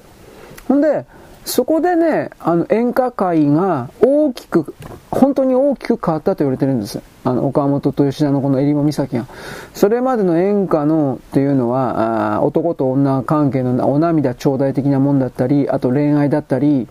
あとはなんか兄弟人為的ななんかね、肉親における何かみたいな、なんかそういうのばっかりだったらしいんですよ。僕はそこまでね、あの、追いかけてないけど。だけど、襟裳岬違うでしょ襟裳岬という場所の地域の情景を描写して、本当にあの、自然画みたいな形で、風景画みたいな形で言葉で描写して、それを淡々と、あの、吉田の曲、作曲で、森進一が淡々と本当に歌ってるという感じでしょ？あれって。あの、だから、それ、そういうのって、今まで、それまでの演歌界にはゼロだったんですよ。そんな感じのものは。で、結局ですね、えー、っと、それがヒットしたもんだから、森、その、襟裳岬以降、大量に、この、吉田と岡本のペアに仕事が入ってきたんです。で、これは実はですね、あの、他のフォーク界の人たちにも、あのー、仕事が入るというきっかけになりました。うん、でも俺具体的には吉田と 吉田と岡本以外は知らないんですよね。まあでも、きっかけになったわけです。はい。で、実際にその演歌界の、演歌なのか、ニューミュージックなのか、ちょっとよくわからない、混ざったような状況が生まれていったのは、全部この襟裳岬からです。基本的にはそうだと思います。でも、でもそれは僕は悪いと言ってるわけじゃないですよ。それがダメだと言ってるんじゃないんですよ。新しい風が入ったということです。あの、襟裳岬のこの動きがなかったら、おそらくなんですけど、冬のリビエラだとか、ね、これは森進一さんですね。大滝さんとね、松本だったっけ？なんかね、あったでしょ。冬のリビエラはありえなかったし、もう一つは、えー、っと、小林明のなんだっけ？もう忘れちゃったよ。大滝さんが書いたやつ。あれもありえなかったんですよ。どう見たって。だからある意味、吉田拓郎と岡本が、この、うーん、なんていうか、宣弁をつけたというか、演歌界を変えたというか、それは言えると思います。まあだから、まあもちろんですね、今までのそれまでのなお涙頂戴的なそれは、もちろんあったんですよ。残ったんですよ。だけれども、そのあたりにですね、えー、なんていうかな、変わろうとして、演歌界も多分行き詰まりがだいぶあったんじゃないかな。あの、どの曲を有名的な歌手に、出しても、出させても、おそらくなんだけど、販売枚数で見るから、数字で見るから、それがやっぱりその、行き詰まってたんじゃないかな。つまり前年対比、2年前、3年前対比で、業界全体での全部の全ての歌手が出していたレコードの全ての枚数を合算合計したときに、少しずつ徐々にではあるんだけど、右肩下がりで、あのー、レコード枚数が多分減ってたんじゃないかなと思う。で、やっぱそれは、そういうのはほら、レコード会社の大きな企画会議とか、それらの決定によってなされるもんであって、そこから見たときにですね、うーん、ちょっとこの辺で毛色を変えないとやばいと思ったんじゃないかな。で、そういう思惑と、あの、吉田と岡本の、まあ、ルームライトは演歌っていや演歌かな。演歌っちゃ演歌みたいなもんかな。まあだからそういう風な、これはいけると思ったんだろうね。俺はちょっとわからんけど。はい。あ、でね、えっとね、今からカタカタするんだけど、その前にちょっとだけ。日本と韓国の通貨スワップ協定、米ドルの融通として上限は1兆円を超えてるとか、100億円じゃなかったの ?100 億ドルだったのか？うーん、まあ1兆円超えてる。これはまずいよね。うん、韓国にたかられるだけでは。でもまあ、一応金やるわけではないんだけど、でもあいつら返さんからね、なんだかんだ言って。うーん。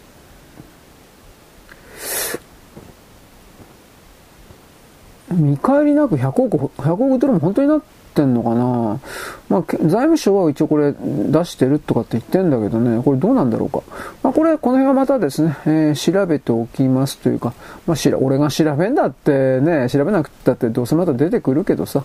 はい、ということで、えっ、ー、とね、あと岡本、吉田のペア的なことで何かあったかな。ああ、あとね、バッドボーイズだけちょっとチラリと言っとかないといかんと思った。バッドボーイズ知らない人の方が圧倒的なんですけど、知らん。俺も、えっ、とね、2年前ぐらい、去年ぐらい 知った、なんか、ビートルズ関係で。これは完全な、完全なですね、あの、ビートルズのコピーなんですよ。なんかそうだったはずです。だから、そこで、あなんというかな、なん、なん、で、これレコード会社の関係なのかな？まあ、とりあえずですね、あの、岡本吉田が出してます。なんだかんだ言うけど。あ、曲はね。はい。というわけでね、あの、この辺りも含めて、ちょっと待って。あ、でね、韓国云々っていうのは、ほんなもう潰したっていいんだよ。潰すべきなんだけど、だけど、ああ、あれ？これなんだろう？潰すべきなんだと僕は本当に思ってるけど今の段階で急速に潰すと韓国からは間違いなく犯罪者いっぱい来るんでということとさっき言ったようにあのー、なんだっけさっき言ったようにね韓国なんかどうでもいいんですよ。米国のその投資家を助けるというただそれだけなんですよ。ぶっちゃければ。そういうことを踏まえてですね、えー、まあだからって自分が何かできるってわけじゃないからね。はい。でもまあそういうことでですね、あり？そういうことでですね、いろいろと、何かあったら在日が韓国がとか言って、憎むべきというか、その問題の本質を見ないまま騙されてるだけの状態を続けるというのは自分で自分自身をも騙すことにつながっていくのでこれはあのそういうのはやめていくべきですよということを言います。はい、なんで今ちょっとからカタカタします。カタカタブログですね。はい、えー、っとですね、カタカタ終わりました。で、今からですね、えー、っと、文章をまとめ一生懸命頑張ってるんですが、今日の時点で CNN はですね、あのね公表してたんですけれども、ね、ちょっと待ってね、CNN が公表していた、何を公表していたかというと、えー、っとね、ちょっと待って、あの、アメリカでも、アメリカでも、あの、武漢肺炎中、えー、そうじゃなくてなんだっけ、ああ、マイコプラズマ肺炎だとか、なんか、うんぬん、そういうの。これが流行ってきているというふうな報告があったみたいです。で、これに関してですね、ちょっと待ってね、いけるかな？はい。これに関してですね、えー、っと、私さっきあの、まあ、ランセットとかそういう科学雑誌的なところをですね、簡単にこれ回ったんですけれども、えー、っと、あこの本の情報、本当かどうかわかんないですけど、世界各国の医療関係者がこれを警告していると。それは、武漢肺炎にかかってしまった人は、特に子供たちがなのかな、かかってしまった人は、あの、免疫抵抗力がその時点で大きく破壊されている。であるがゆえに、他の病気に、簡単な病気に、太刀打ちでき、対抗できなくなる、太刀打ちできなくなる。つまり他の病気で死んでしまうということを言いたいんだろうけど、そういうことを報告しているわけです。ただし、それらが、あの、はっきり言いますが、よいしょ。ワクチンを打った人か打ってない人かっていうことに関しては、なんか、どうもなんか、正確になってないんですよね。はっきり言うけど。どういうことかといえば、武漢肺炎にかかった人までは言ってんだけど、そこで、こういう説明ではないの。武漢肺炎にかかってワクチンを打った人が、あワクチンを打った人が、えー、免疫抵抗力がおかしくなっているという説明だったらまだね、限定されてるんだけど、あくまで武漢肺炎かかった人なんですよ。なんかおかしいんですよ、やっぱり。あの、武漢肺炎ってかかって、ワクチンを打った人とワクチンを打ってない人の比較的な、えー、言葉が本来なら出ないといけない。それがない、まず。んで、えー、危険だ危険だみたいな恐怖を煽るような言葉だけが先に立ってる。どうも私はやっぱそのうさんくささを感じました。それは何かといえば、あの、やっぱりですね、恐怖を煽って、そして、その、なんというかな、自分たちの何かの野望とでも言えるものを、うーん、実行に移そうとしているというか、なんかそんな気がしますね。じゃあその野望は何かって、もちろんそれはあなたのご存知の、私もご存知の、あれでございますよ。あのー、なんだっけ。パンデミック条項か。これですね、パンデミック条項。5月ですね、来年の。これ、もし通っちゃうと、あの、国家主権が奪われるんですよ。少なくとも公衆衛生の分に関しては。公衆衛生の分に関してはその国家の、その国家の憲法だとか法律を全て無視して、WHO という組織が一方的に勝手に、その国に対して強制的に命令を下すことができて、で、その命令に従わないようなその国の国民が出たら、それを逮捕することができるみたいなめっちゃくちゃな構造になってるんですよ。で、逮捕してどうするのか。逮捕して、牢屋でワクチンを打つんですよ。反対する人間に対して。反対だと言っても。だからこのこういう構造が隠されているということに対して、あのー、なんかね、自分はワクチン打っていけないから、カッチン組だ、ニヤニヤとかって笑ってるようなバカがかなりいるんですけど、それらの人々も、あの、ワクチンを打たれちゃうんですよ、無理やり牢屋の中で。嫌であろうが。このことの恐ろしさを、なんでこのワクチン打ってないから勝ち組だとかって自慢してるバカたちは気づかないのか。気づいてないから言わないのか、それとも気づかないふりをしてんのか。うん。いずれにせよ相当に悪辣なという言葉を使うけど、悪辣な状態じゃないですかね。うん、僕は、うん、そう思うけどね。えー、ちょっと待ってください。で、今、あの、ブログの、よいしょ。えー、っと、ブログの、えー、っと、更新中なんで、え、っと、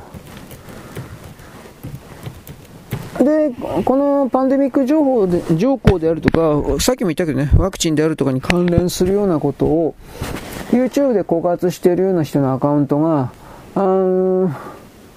まあ、次から、次からアカウント凍結になってるし、Google のね、検索にも引っかからなくなるようになってたり、あの検索しても出ない、出なくなっちゃうんですよ、Google で。すごいですよね。あとは、何だったかな。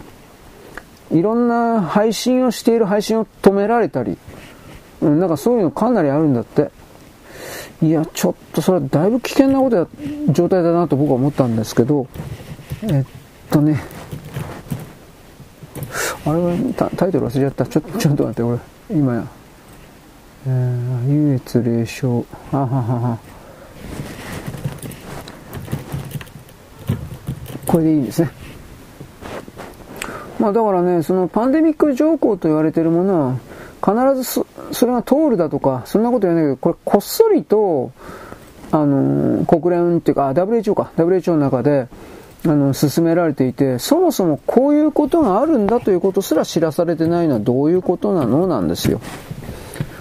だからこれ今でもまだったらこれ通っちゃいますよ、やっぱり来年の5月で。で、今その抵抗運動的な形で、多分 IHI だから多分これ多分バンデミック証拠のことじゃないかなと思うんだけど、それに関して、えー、っと、手続きが不備であり、明らかに WHO として逸脱した動きをしているから、このパンデミック条項を決めるという一連のそれが手続き無視だから無効だというふうな声一応出てるんですが、どうせねじ込まれるだろうなと思ってます。世の中そんな甘くないんで、と、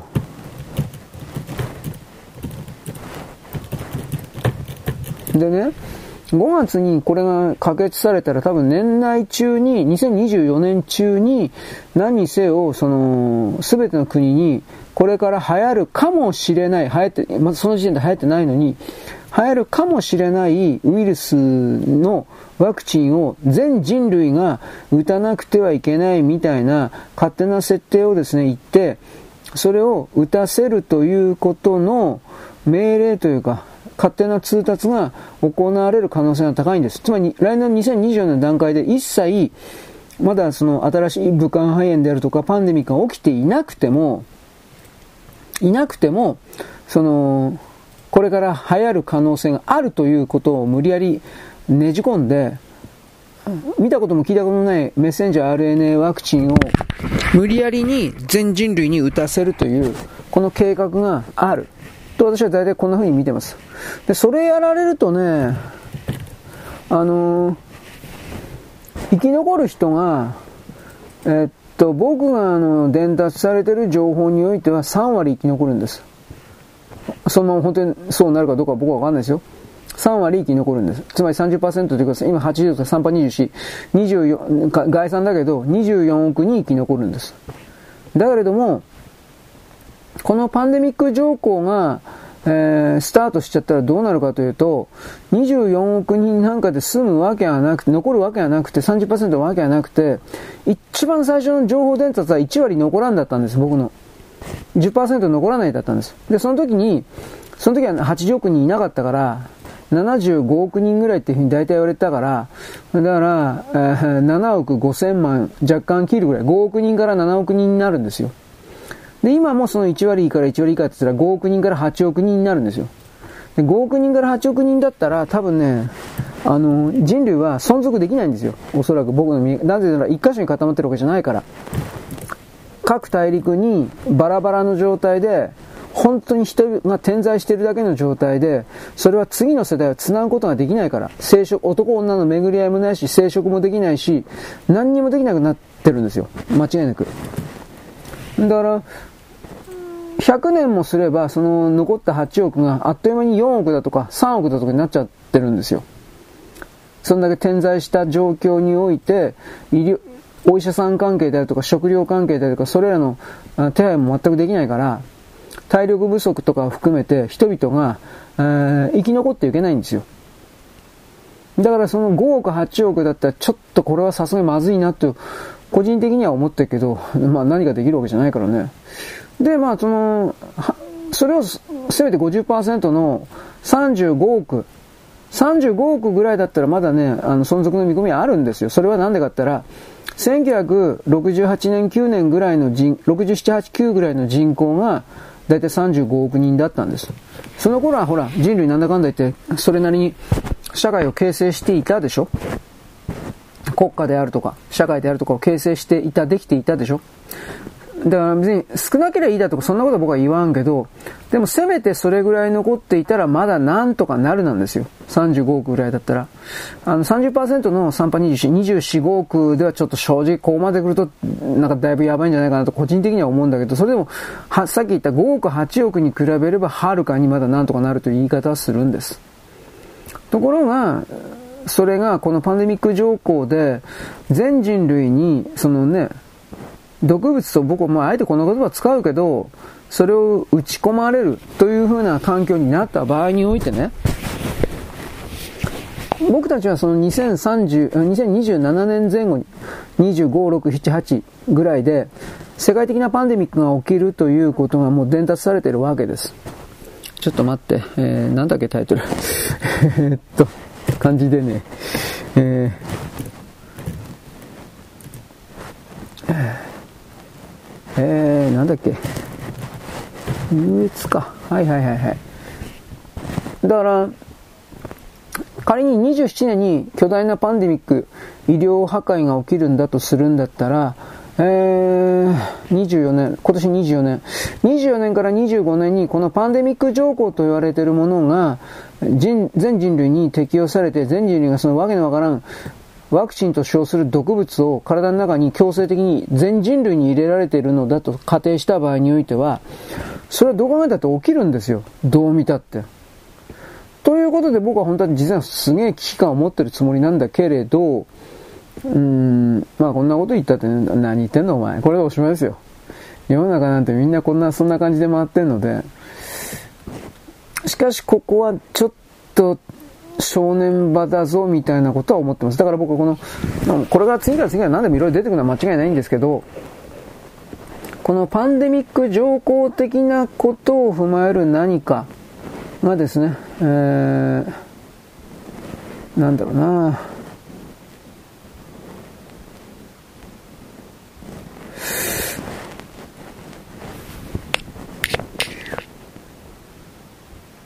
いろいろやっぱ気づかないとダメなんじゃないかなと思います。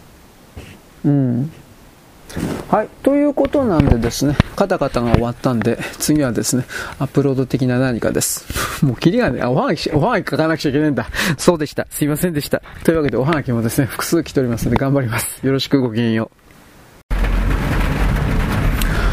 現在は2023年の12月の1日のですね、えー、っと、金曜日であります。私先ほどですね、回ってきたツイッター、ツイートでですね、ほんまかいな、どうかいな、というふうな見ました。それは何かというと、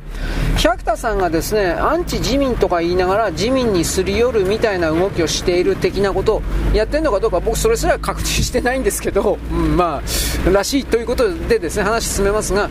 で、そのことでツイートしてる、何なんだこいつらふざけてんのか、みたいなことで怒ってる的なツイートでした。で、そのことをさらに解説する人がいて、まあ、リツイートということなんですがいて私が聞いた話では自民党関係者から聞いた話では参政党の勢いがものすごく拡大しているのでこれを潰すために保守党というものを立ち上げさせた。背後に自民党の一部の勢力が保守党の立ち上げには協力している。というものでした。本当かどうか分かりません。だからこの辺は聞いただとかそんなこと言われても困るんですよ。聞いた以上はあその時の会話テープとか出せよ。冗談抜きで。でまあその仮にねそんな会話テープ出した出されたからといっても過去においてそのような会話がなされたからといっても未来方向でそうした人間の全ての行動をいいですかアクション。行動を強制させる制限束縛することはできないんですよ。未来方向でやっぱ考え変わったわ。でおしまいです。だからひょっとしたら過去にそういうことがあったかもしれないねというだけであって、えー、出されてきた情報に関していちいちなんてことは許せない。100足しねえみたいな。こう反応してそういうふうに反応してもいいんだけど仮にそのような反応してじゃあ何かが変わるのかなんですよ。何も変わらないでしょ。何も変わらんのになんで怒ってんのとねそのツイツイッターの人たちは。バカったと言われてやっぱこういうことなんだろうなと思うんだけど。だからそもそもそのねツイツイートを出した人もですね日本日本保守党のいや商品価値を下げてやる。というふうな形における謀略かもしれないんですよ。分かんないんですよはっきり言ってこれ。だから、政治というのは是々非であり、どうでもいいからその時点において最大の数を持っている人が、えー、自由主義諸国においては最大の数を持っているその人が、人たちが、えー、国家の舵取りを任されるというふうな、どうであれそういう仕組みになってるから、数を抑えた方が勝ちなんで、その数を抑えるという流れの中で、えー、利的行為、利益の利に敵と書いて、相手に利益をもたらすとしか思えないような行動をとっていても、最終的に勝てばそれでいいんです。勝つといえば、この場合は日本保守党が大量の議席数を獲得するというです。でもまだ今選挙ないからね、それは言ってもしょうがないんだけど。だから、あのー考え方を変えるということをその政治領域だとか権力領域に、えー、焦点を移している人たちは別にそれをねそれをずっと研究してそれを飯で飯それで飯を食うだとかそんなことはないんだけどでも今までそんなことを全くやっていなかった人がこれらの領域をですね、えー、今までのナーバスな神経質な幼稚なチャイルディッシュなそういう視点で見ると大抵は激高して騙されてああなんてひどいんだ時々哀楽的にですね悲しんだりなんて許せないと怒ったりね冷たく笑ったり霊障です。何やってもダメなんだこいつらは。ここういうのになったり。つまりでもそういう風になっていることそのものが自分が自分なる座標が外側外側から外側の何かからこの場合言葉とか映像とか動画からによって大きくコントロール支配を受けている状態なのだということにまず気づくことなんですよ。でそのコントロール支配を受けている状態からどうやったら抜けられるいや抜けたくない人は抜けんでもええけど 抜けなかったら結局ずっと利用されるだけですよ。だから基本的にどうやすれば抜けられるのかということを考えてでその方法論をそれぞれの人が模索するというかこれは大体の人によってだ違うんでその方法論というのは。なのででもその根本的な根っこにあるのは考え方を見直すということ。考え方の起承転結今までのやり方パターンテンプレート精神の型鋳型とも言うんですがその精神の鋳型とでも言えるようなものを今まで採用しなかった言語によって概念によって気象転結を組み立てるというふうなそれを見るというふうな。例えば今まで赤外線で見ていた対象を新たに電子顕微鏡の電子で見るだとか紫外線で見るとか波長を変えてみるっていう言い方ですねこの場合は。そうした左側から見た視点、右側から見た視点だとか、利益から見た視点だとか、あと宗教的、精神的信念から見た視点だとか、そういう風なあ違う見方で物事を捉えた時に、最終的にここには到達するはずなんですよ。誰が一番儲けてるのか、得をするのか、そのことによって。で、その儲ける得をするという流れの中で、誰がどれぐらいのお金、利益、労働力を払わなくてはいけないのか、だとかそういう考え方におそらく変わっていけるはずなんです。です。と僕は言ったが、変わっていけないかもしれない。そんなこと俺他人のことなんかわかんないからよ。だけれども、そうした自分自身の考え方をちょっと変えるということをやっていかなければ、おそらくはずっと同じことの繰り返しになるんじゃないかなということを僕は指摘しておきます。はい、スーパーの恒例情報です。はい。恒例のスーパー情報、スーパーの恒例情報じゃないですね、恒例のスーパー情報です。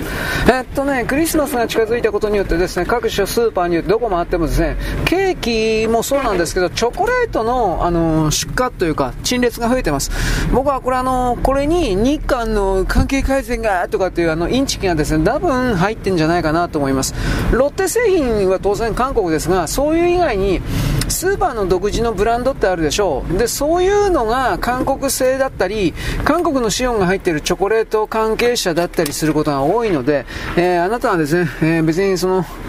はっきり言って気をつけるということです。あいつら衛生関連ゼロだから。僕はここまで疑ってます。常に。ね、僕のこと何でも言ってください。何とでも悪口言ってください。しかし、現状時点において、韓国というあの中国とあの一体化している地域に金を出す、お金を儲けさせるということをやるというのは、そのまま日本の国家安全保障の危機に直結しているので、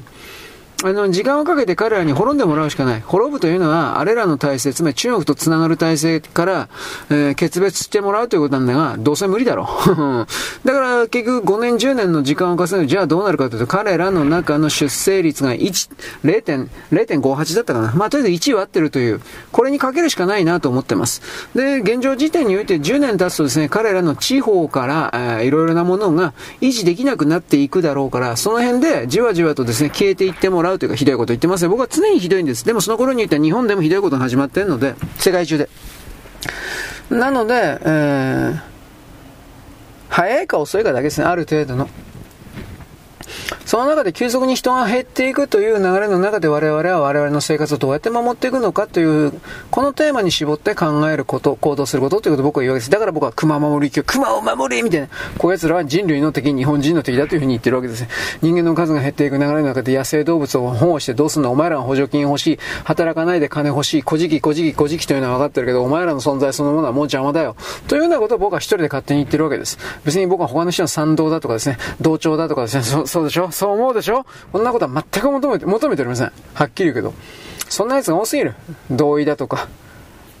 許可だとか、そんな奴が多すぎる。させていただきます、今日の野望。これ言ったよね。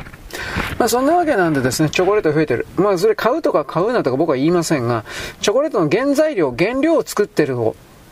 板チョコレート、メーカーもないような、ね、バレンタインでチョコレート作りましょうみたいな形の、なんかノンブランドのチョコレートの原料みたいなのあるでしょ？板切れの割ったようなやつ。あれが本当にどこで作られてるのかっていうことは注意した方がいいですよ。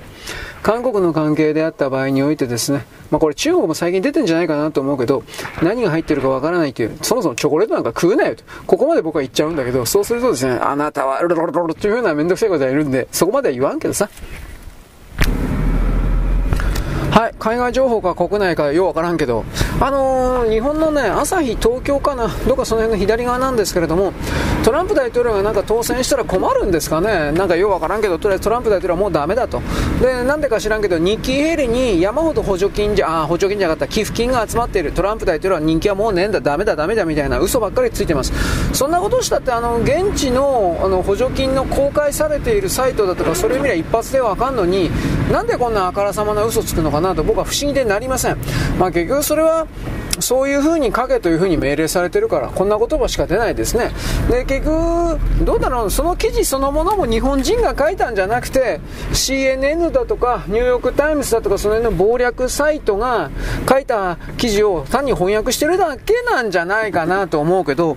あの、もともともその NHK を含める全てのメディアは嘘つきであるということの、あの、反抗をされてしまった状態で、その傷口を広げるようなことをするべきではないんじゃないかなと僕は思います。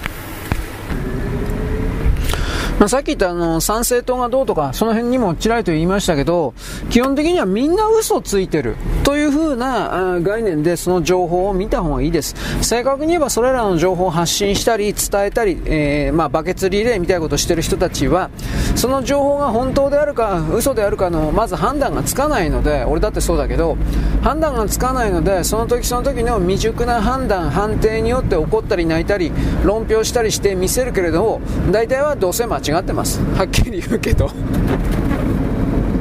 なぜならば文字は結局起きている事実をですね100%どうせ伝えてないからです。動画だろうが伝えてませんはっきり言って。その全てが伝わってない状況に応じてさらに、えー、未成熟なですね、えー、頭の悪いですね演算回路も全然できてない僕僕たちみたいな人が分かるわけないんでその状況下においてこうだと決めきるのはそれは仕方ないんですけど、まあ、人間はねその時その時で決断決めていかねばしょうがないんだけど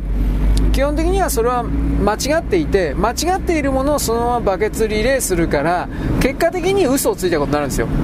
本人は騙す気がなくて嘘をつく気がなくてもただ単に右から左に横に流してるだけただ。その横に流してる時に流れの中で自分自身はこう思うとエゴを自分の我外欲ですねエゴを付け足して流してるので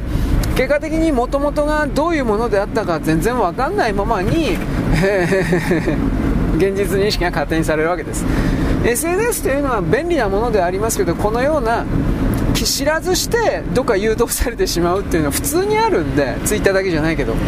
だからまあそういう場合においてはあんまりものを考えないというか判断停止するというかこういう言い方俺がね言っても全く説得力ないんだけどね僕ないでしょ？また僕の僕の文章はねこれなんとかでなければならないとか。こんなことばっかり言ってんので。うるせえ。自分でも時々そう思います。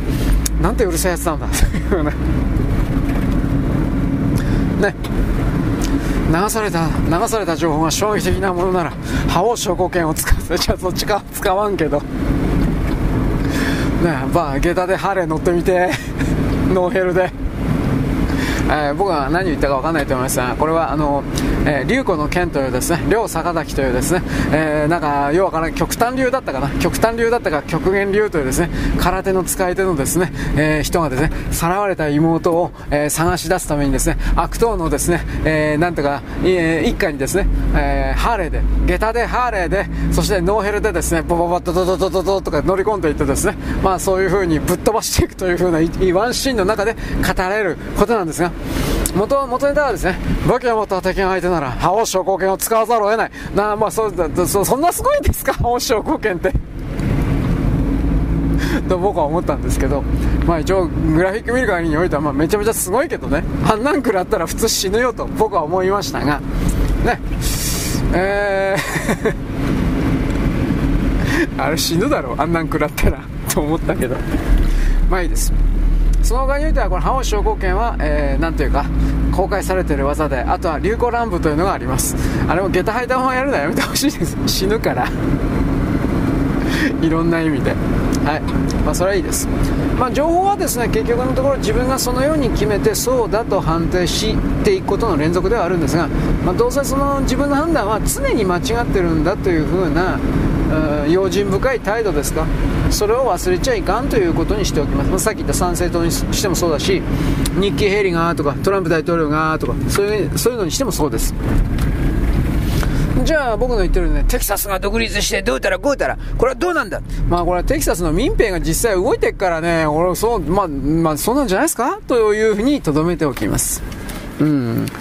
まあ、あの、いろんなチャーチに、教会に集まってるそうですよ。ボロっとなんかやばいことちらりと言った言ったけど。はい。本当かどうかわかんないですよ。アメリカ人も嘘つきだから。はい。よろしく。ごきげんよう。現在は2023年のですね、12月の1日のですね、何日だっけ、えー、金曜日であります。私はですね、作業しながら、いつもこんなこと言ってますね、作業しながらやっております。私さっきですね、自衛隊の海、あ海上自衛隊？陸上かな？どっちかな？まあ、とりあえずあの、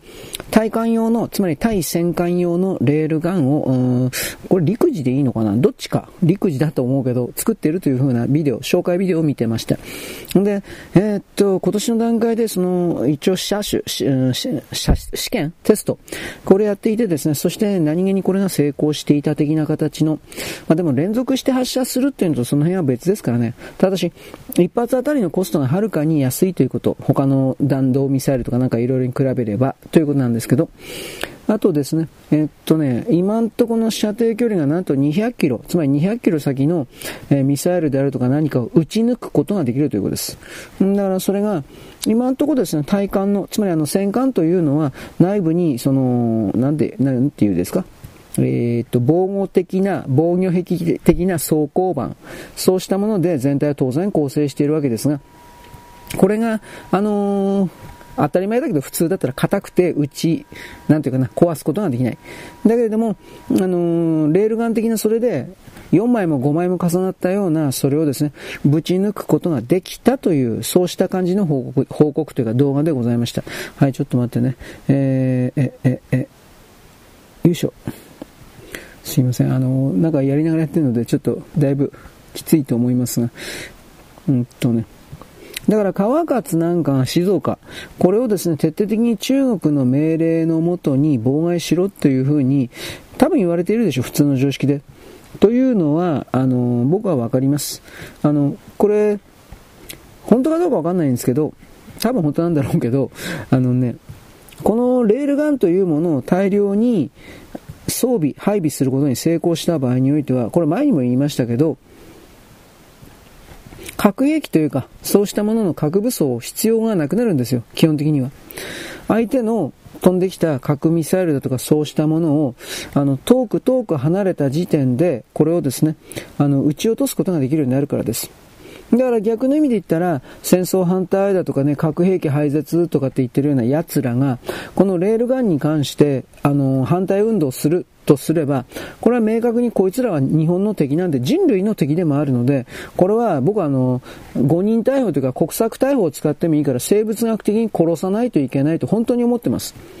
あのこういうワーワーということで、例えば福島みずほ的な、ワーワーということで、本当の安全保障に対する妨害をやるということは、これは許し難いとか許せるものではないわけです。少なくとも僕の中では。だからそういう命は僕はあの殺してもいいと思ってます。あの、その十何人だとかの命を殺すことによって1億2000万人が助かるのであれば、その十何人を殺すべきだと僕は本当に思ってます。安全保障においてはこういう考え方がどこかで絶対に出てくるんですが、あの、そこで、あの、綺麗事というか、そうでないかということにおいての大きな、なんだろう、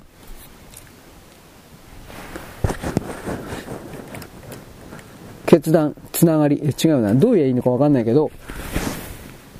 大きな選択がか、選択が迫られることになります。で、その部分を、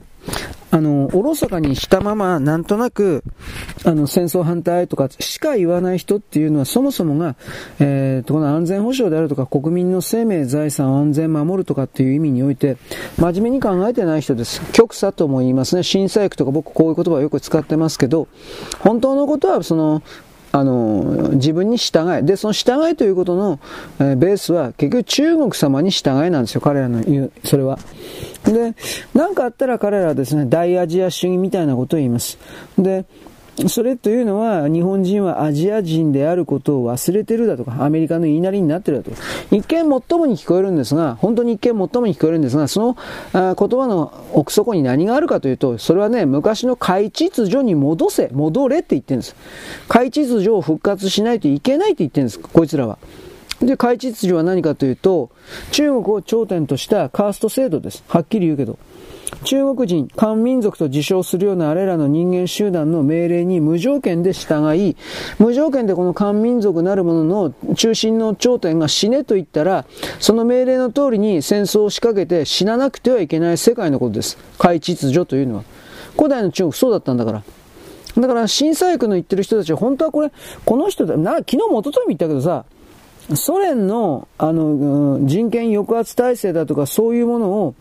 徹底的に否定しており、これを何よりもまずソ連を破壊すること。これが自分たち新左翼の、これアメリカも含めて、新左翼の目的だとやってきたはずなのに、いつの間にかソ連がなくなかったと思ったら、中国に取り込まれてるんですよ。取り込まれているというか、まあ、そこにしかですね、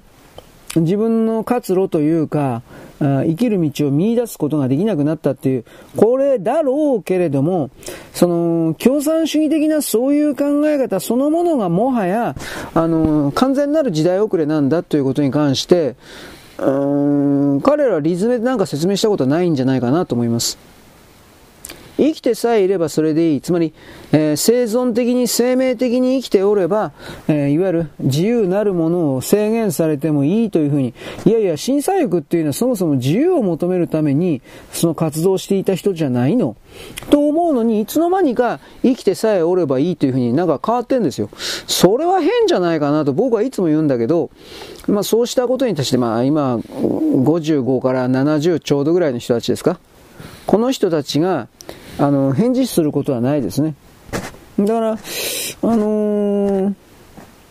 みんなやっぱ生活していかなくちゃいけないっていうのは分かりますし、これらの言葉だけで生きてる人っていうのは、本当に言葉だけなんで、うん、そのいろんなね、過激な論評集であるとか、小説であるとか、まあいろいろやってただろうけど、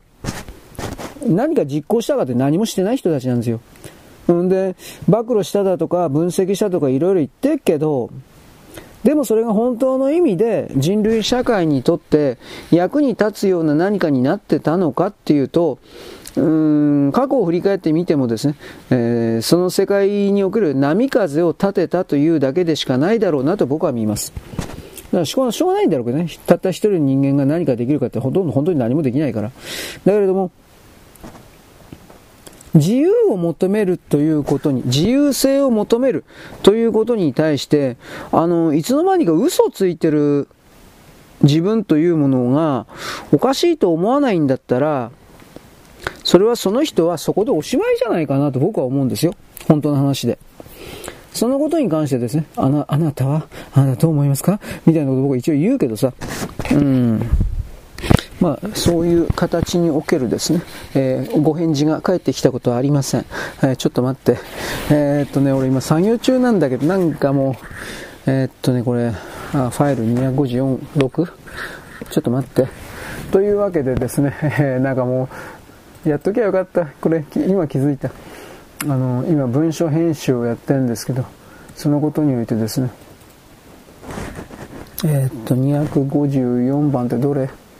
えー、っとね、あれ？これでいいの ?254 でいいのか。253、4、5、これか。はい。ということにおいてですね、うん、この、なんだろうね、文章だけで飯食ってる人っていうのは基本的に賢いですから、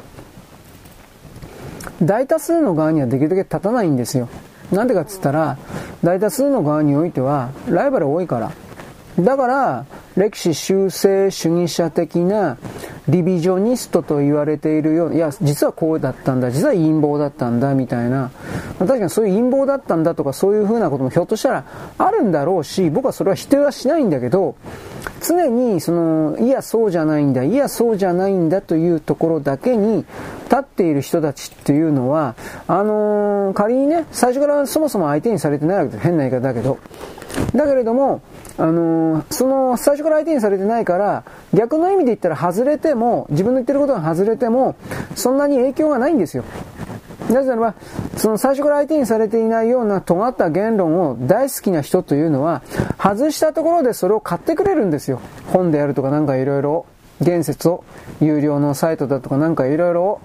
で、どれだけ外していっても、そういう買ってくれる人がいるから、それに向けて、そういうマーケットに向けて、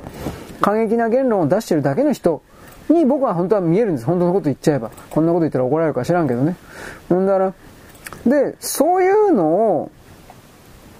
ちょっと待って、そういうのを、実はこれ、ここにこそ、本当の真実があるんだというふうに、あのー、思い込むのはいいんですよ。そのあの思い込むのはいいんですよ。自分がバカだというふうに自慢してるのは誰だってあるから。だけども、あのー、なんていうかね、思い込むのはいいんだけど、あのー、やっぱりそれはね、事実じゃないんですよ。当たり前のこと言うけどね。で、事実ではないことに対して、えー、その、その場にずっととどまっていてはいけないんですよ。こんな言葉になるんですかね。うん。ロックフェアラー、ロスチャイルドだけがうんぬんか。そんなことはないんだよ、だから。まあ、ロックフェラー、ロスチャイルド的な人たちも、それは、あの、前の20世紀においては、で、それらの部下たちというか、配下たちも大きく、影響力、権力みたいなものを行使して、そして、この地球世界に、人類世界に大きな影響力を、えー、及ぼしたという、これは認めるんだけど、じゃあ、それらの人々は本当に全てにおいて絶対絶務、絶務といか、絶対、絶大であったかというと、そんなことはないんですよ。たった一人とか二人の人間が全てをコントロールしきることは、まあ無理です。現実の問題として。だからこんな当たり前のことすら実はあの多くの人々は、えー、考えさせられないようにされてきたというかこんな表現を使わざるを得ないのかもしれないけどそれではダメなんですよと僕は思いますはいというわけで、えー、ちょっと待ってねああ時間ねえのにこんなクソこんなんでという、こんなところでつまずいてんのかっていう言い方ですね。ああこう、ちょっと、メモ、これね、紙切れにメモしとくことも大事なんですよ、はっきり言って。どこまでやったかちょっとチェックしとかんと。あのー、これでいいのかな？何言ってたんだっけ？えー、審査役はどうした？こうした？ああ、時間ない。やばい。えー、ちょっと待ってください。うん、だからね、自由を求める。まあ自由というもののまず概念は何なのかということに関して、多くの人々は日本人を含めて世界中の人々はまあまともに考えないんだけど、これ、これね、本当にね、これからの激変の地球の流れの中で大事なキー、大事なキーワードです。一時停止でした。すいません。くしゃみして、くしゃみ出たんで。で、うん、その大事なキーワードなんだけど、じゃあ自由とは何ぞやということにおける、それぞれの人々の理解度及び解釈は、持っておく必要があるんですよ。心の中でね。あのー、誰かから問われたと仮定して、あなたに問う、自由とは何ぞや、と問うたときに、いやいや、まあこんなんじゃ、じゃないの？というふうな言葉一つぐらいは持っとかないといかんのです。そういう言い方をします。まあね、すべてにおいて何もかもが自由だとか僕はそんなことは言いませんが、で、僕は、ちょっと待って。え、え、僕は、あの、多くは、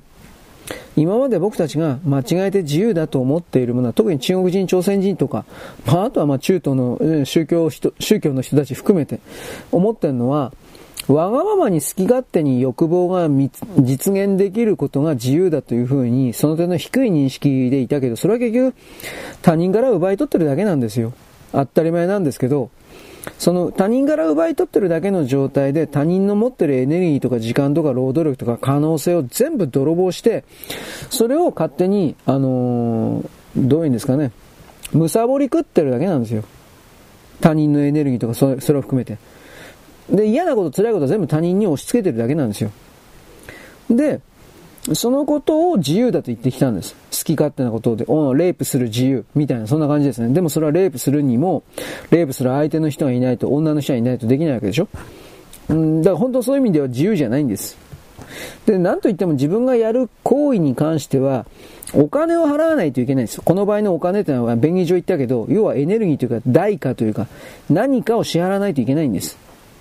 そうしないと釣り合いが取れないんです。エネルギーの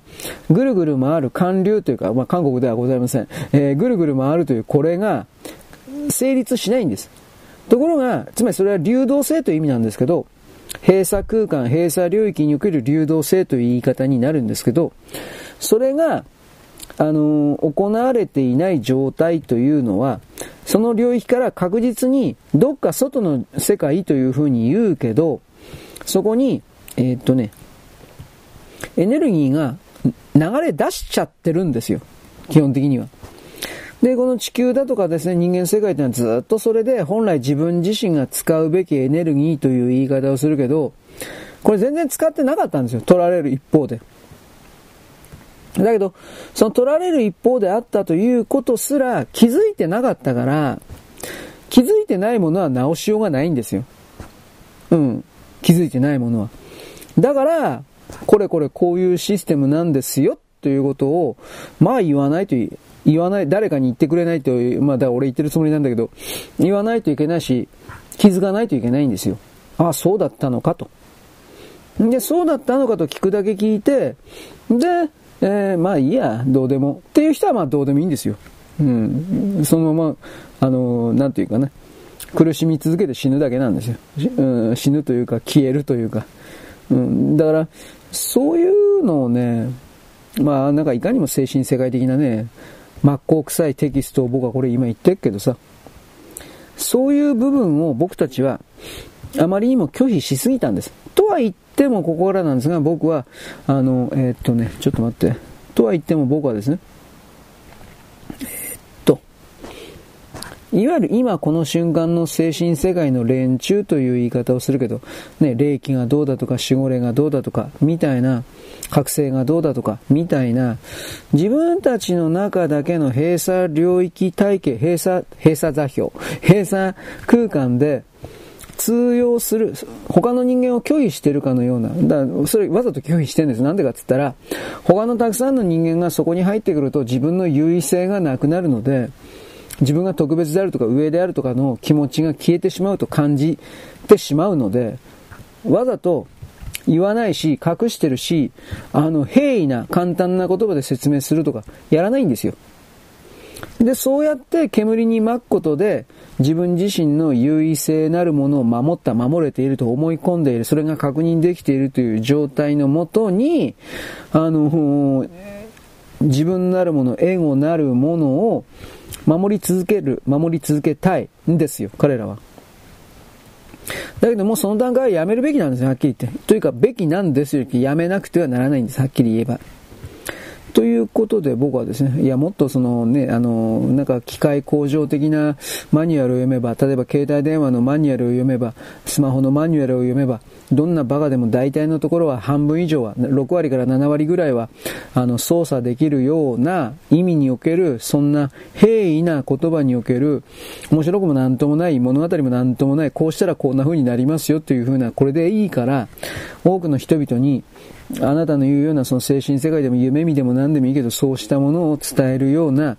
努力が必要、本来ならば必要なんじゃないですかということを言うわけです。ところが、前述するけど、それやっちゃうと自分の優位性というものは特別性と、でも言えるものが消えるんで、やら、やりたくないんですよ。そもそもそういう人たちは、その社会から弾き飛ばされた弱い人だというふうな設定を自分自身に貼り付けることによって、弱者の優位性というものをあの、得ようと恋願ってる人たちなんですよ。どうしようもないな、そういう人って。ね、汚い。実に汚い。まあなんですけど、だから、僕はその、そういうのも全部、あの、テーブルの上に全部明らかにしてね、で、その上で、うん、まあ俺たち本当にどうしようもないよね。じゃあどうすべ？みたいな形の、ぶっちゃけるという意味におけるですね、何かその、本当に今までと違ったような人を騙すのではない、もっと違違った文脈におけるさ、精神世界の精神世界でもいいけど、これはあのね、新たなフロンティアでもあるこれを、あの、きちんと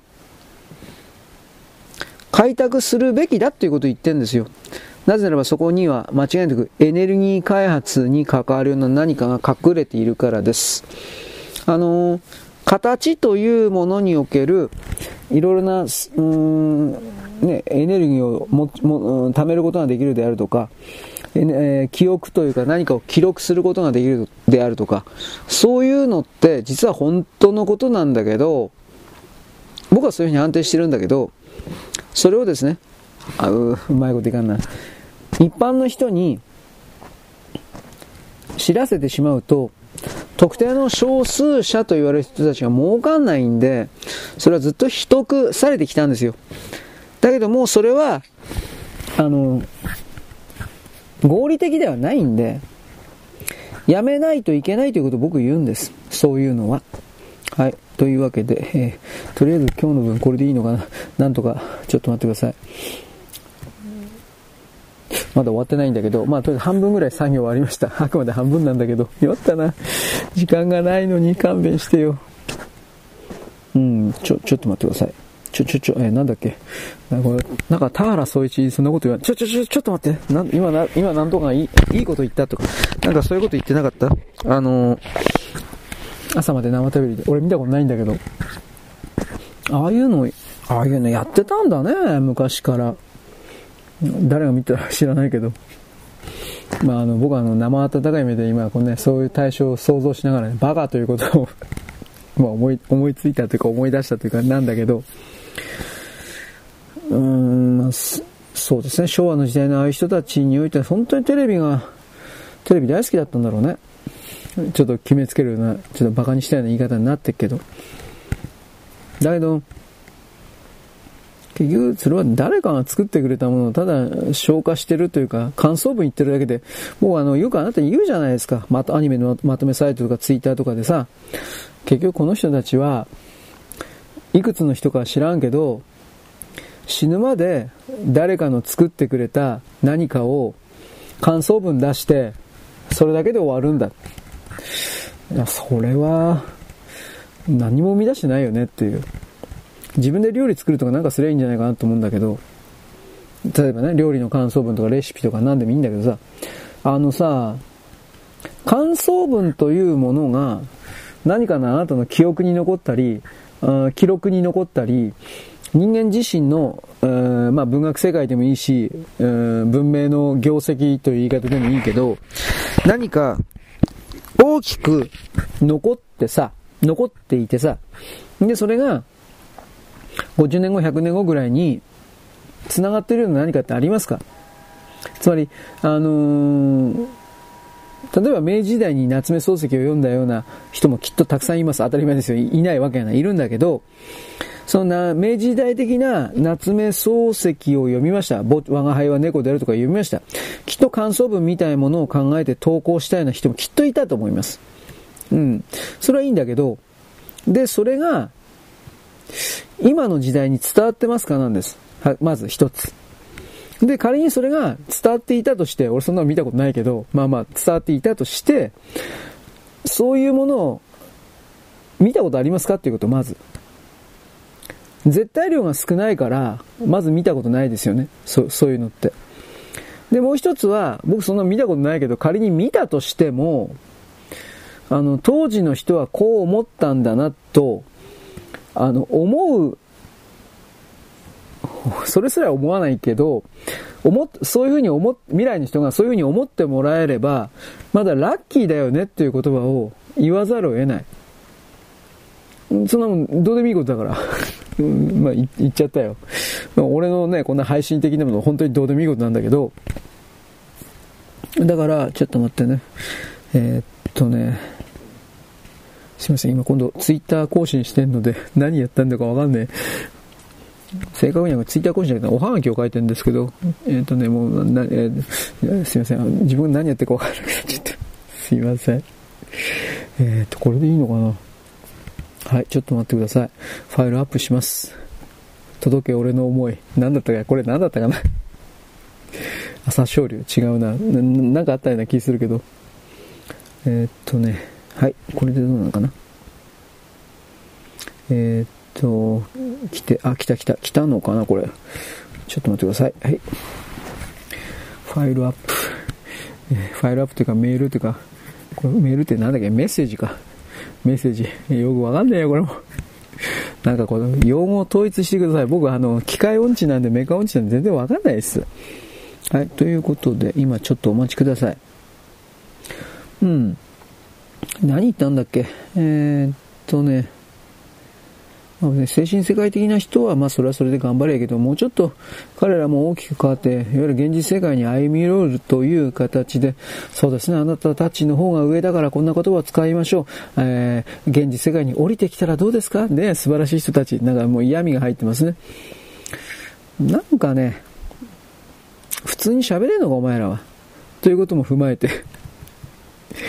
うん。なんか最初からなんか何かを、最初から何か大きな何かを拒否しているようにしか見えん。で、多分それは拒否してんだと僕は思うんだけど、はい、まあいいです。うん、まあ俺も人のこと言え、まあ俺は、俺だってまあ正直、えっと、これでいいのかな？俺だってはっきり言って、陽キャじゃないからね。陽キャでも陰キャでもないわ、俺。はっきり言えば。めんどくせえから。あんたがそう思うならそれでいいよ、めんどくせえから。こう、こういう感じだね。世俗のことには興味がない。いや、そう、それもちょっとあれなんだけど。まあ、世俗のことには興味あります。何言ってんですかはい。僕はあのね、女の人大好きです。肉欲に、肉欲大好きなんで。はい。ちょっと待ってください。まああのそれ踏まえてね、まず、で、新しい概念を含めて伝達するということの意味をもうちょっと、よいしょ、大きく捉えておく、強く捉えておくべきじゃないかなと僕なんかはですね、バカなのでいつも思います。はい。えー、っと、次もですね、えー、っとダ、ダイイングメッセージじゃなくてなんだっけこれ。えー、っと、えっと、ダイレクトメッセージ。ダイイングメッセージは死んだ時のやつですね。えまあ、それをやっております。こんなことしてなんか意味あるのかな？意味ないです。さっきも言ったけど、感想文が、あの、この人類世界において、例えば感想文が文芸の世界に、文芸ね、文芸の世界において、何か役割果たしたことありますか？僕はこれをまず言うわけです。ないでしょう。何一つないでしょう。あったら、あったら教えてほしいよ。俺、そんな、そんなのいたら、あったら。だけど、そんなことは全くないということは、あの、感想文というものは、その人がその時そう思ったということの、それは、気持ちの発露をすることそのものはいいけど、何の役にも立ってないんですよ。まあ、ぶっちゃければ。映画を見てこう思ったとか、それとも同じようなもんでもあるんだけど、ちょっと待って、来てんのかな。えー、っと、あ、来た来た、来たのかな、これ。うん。だからまとめサイトの人たちをですね、別に悪く言うわけじゃないけど、友達にも別になりたくないから、うん、なんか自分のやってることが、無意味なことなんじゃないかっていう疑問は、時々持った方がいいんじゃないかなと俺は思うんですよ。本当に。彼らに対して。でもまあそれは余計なお世話だし、別に会うこともないし、これは間違いなく会うこともないし、あ行ったところで、その彼らが何かの行動を変えるということもないし、変えたら変えたって逆に気持ち悪いし、どんだけ自分がないよあんたみたいな、そんな風になるんでね。はい、えっと、これでいいのかな。えい。まあ、いろいろ考え方ありますよね。はい、というわけで、今これおはがきというかダイレクトメール送ってるんですけど、言ったかな言ったような気もするんだけど、はい、多分言ってる。もう確認するのめんどくせえ。というわけで、えー、今回作業しながらのですね、新しいパターン、あまり新しくない作業していることには間違いがないから、まあでも隙間の時間を見つけてですね、とりあえずなんとか、えー、配信を無理やり突っ込んでみました。こんな映画ですね。いつもこんなことできるわけじゃありません。あの、だって毎回毎回、時間の使い方若干変わってきますからね、はっきり言って。だから、今回はたまたまこれができたっていう言い方ですよ。はい、まあそれでいいでしょうか。よろしく。ごきげんよう。現在は2023年の、えーとですね、11月の、あ、12月の1日です。えー、私はですね、さっきですね、なんとかのフリーレン、えー、サンデーで一押しのフリーレンをですね、1分、1分見てっかな、1分ぐらい見ました、とりあえず。よくわかんなかったです。これ本当に売れ、なんか売れてんの？まあ、つまりアニメというのは20分ぐらいやってんの？全部見ないとわかんないでしょ。そんな暇ないからわかんないです。多分面白いんでしょう。うん、あの、アニメという領域の感想文を言う機会になってる人たちというのは、その、それを言うためにのみアニメ見てるんでしょ？倍速で10分で見るんだ。すげえだろうとか言って自慢してる人もいるけどだからなんだっつうんだよお前。まあまあいいけど。先ほども言いました。があ感想文を言ってですねこの世界に何かをですね構築しているということはありません、うん、と僕は思っておりますが置いといて。うんそうですね。僕はあのいろいろなネットサイト的なことで情報を集めているとですね時々ですねようわからんようなサイトというかまとめサイトというかなんかそういうのに筆記あの当たることがあります。でそれはですねあの、えー、世界の国際情勢分析的なものを有料発信しているようないくつかのサイトということに、ね、お金払うと見ることができるというやつですね、まあ、それはいいんですよ。でその生活しないといけないからそれはいいんだけどそういう人たちは有料だけでやってりゃいいんじゃないかなという言い方をします。つまり最初からお金持ってる人は相手にしていない。それも当然なんだろうし、情報には金を払うべきだ。これも当然なんだろうけど、彼、その発信者にとっては。しかしそれというのは結局のところ全体なる人間領域に影響力を及ぼすことはないでしょう。でもそれは及ぼさなんて、及ぼさなくてもいいんでしょう。有料の人は生活できればいいんですよ。言葉を書いてるだけで、えー、お金が入ってくればいい。つまりその言葉を書いてる、文字を書いてるということ、状態がその人にとっては一番いい状態ということなんだろうけど、たくさんの支持者が、読者が増えるということは、そのシステムを採用している限りにおいてはあんまりないんじゃないかなということになります。で、それをそれでも増やしたいっていうんだったら、英語英語で発信するだとかそういうことをやらないといけないけど、まあ日本語でそういうことのみで限定している人は多分そこまではいけないんじゃないかなと一応思う。まあそれ努力してね、なんかやる人もいるだろうけど、日本語の、日本人の書く英語なんていうのはひどくて読めたもんじゃないっていうふうに言われるようで、中学生以下だと、小学生、中学生以下だと、それ以下なんですよ。うんだからまあまあどうにもならんのだろうなと一応思いますが、まあ置いといて。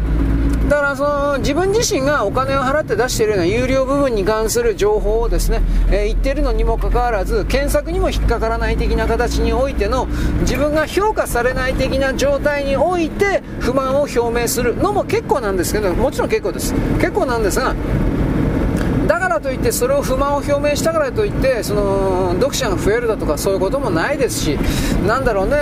どうにもならないような自分に対してやきもきとイライラとしてるのかなと。つまりねこれ喜怒哀楽を発生させることによって世界を見るということの弊害という言い方をするけれどそれがあるんじゃないかなと思います。ななんだったかな無料な無料部分では何も言いたくないとかって書いてあったけどさじゃあ無料部分やめりゃいいんじゃねえかな。なんで無料部分やってんのかなと思ったけどやっぱそれは、えー有料のサイトというか有料の部分の宣伝のためにのみ特化してやってんだろうからでもそこでそういう風に、えー、続きは有料部分でだとかなんか匂わすようなことばっかやってたらその有料部分に人々を引っ張っていくことできないんじゃないかなと個人的には思いました。多分それどんなにすごいことを書いていても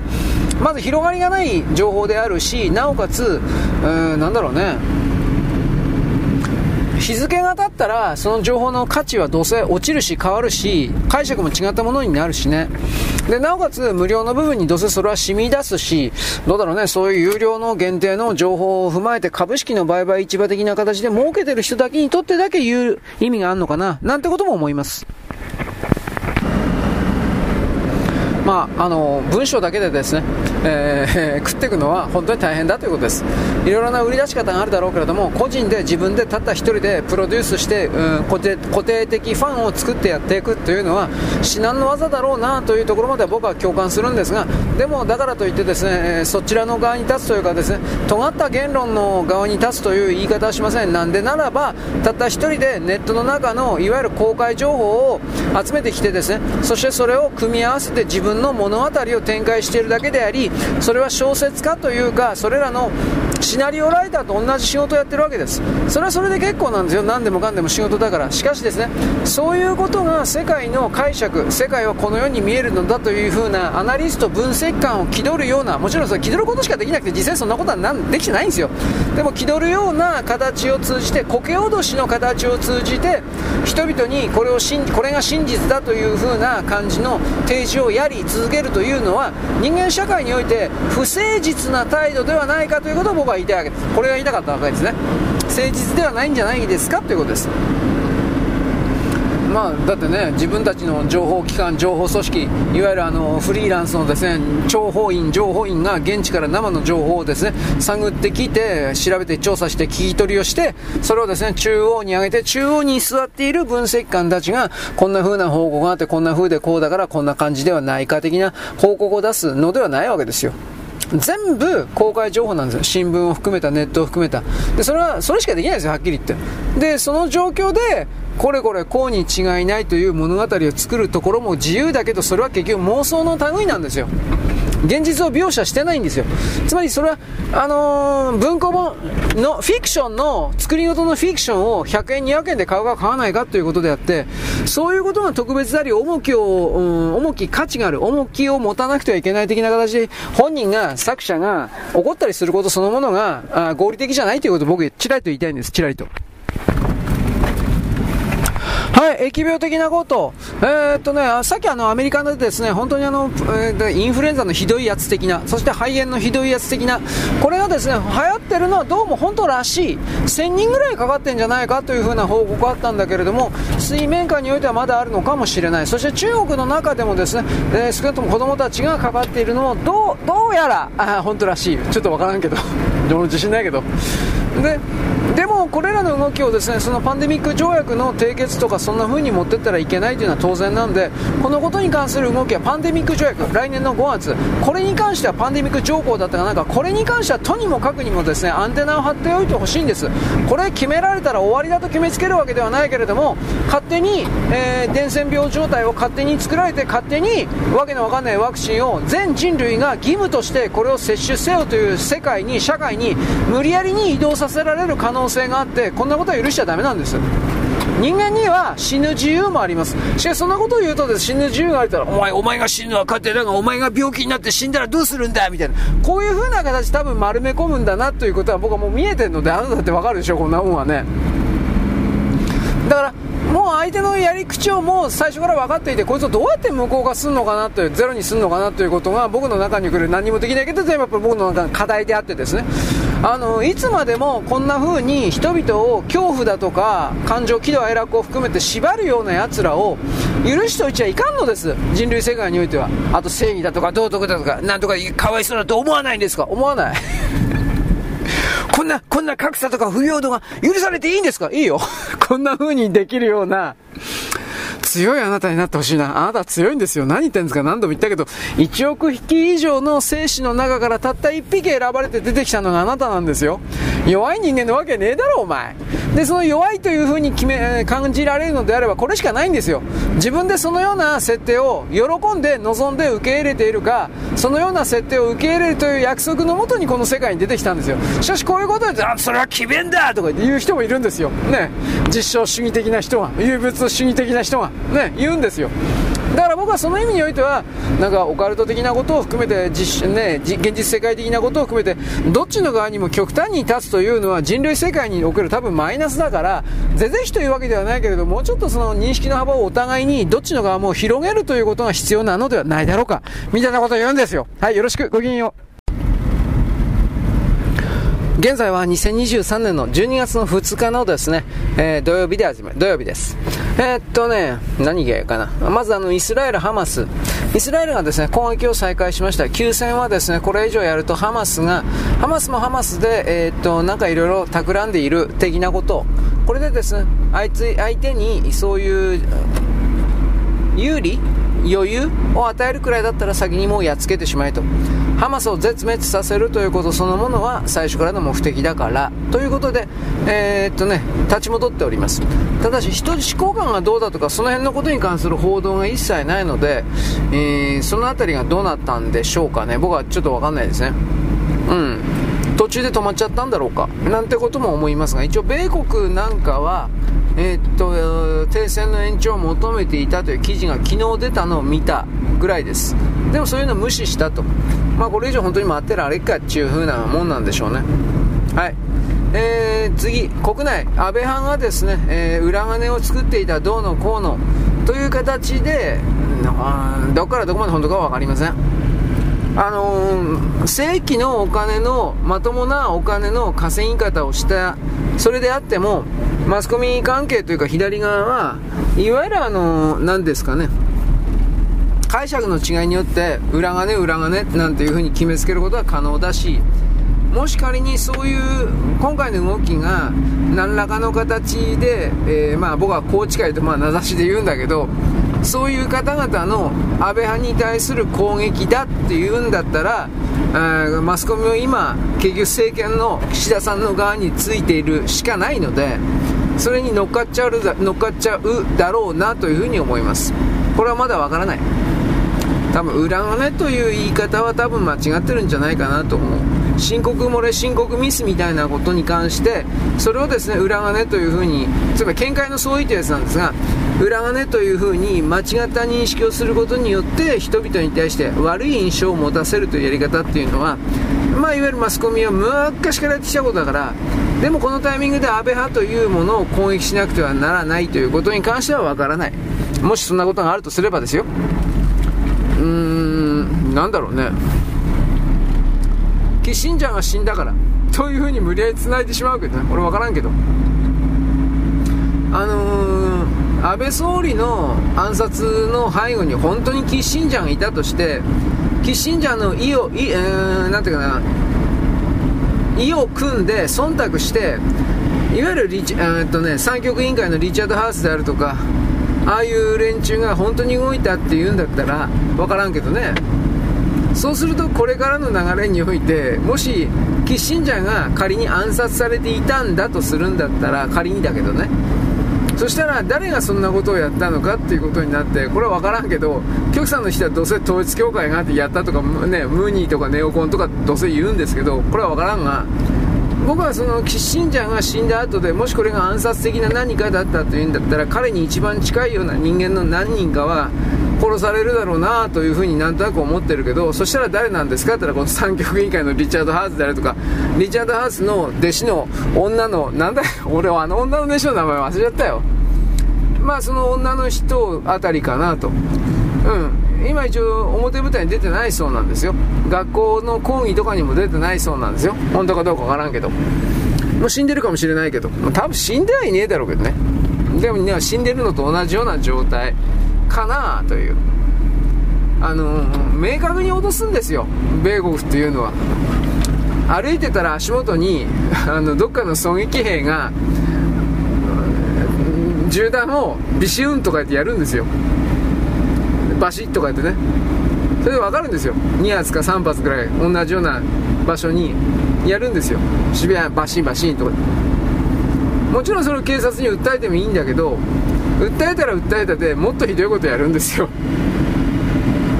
だからそういうの食らってんじゃないかなというふうなことも思ったりもしたけどこれは分からないです。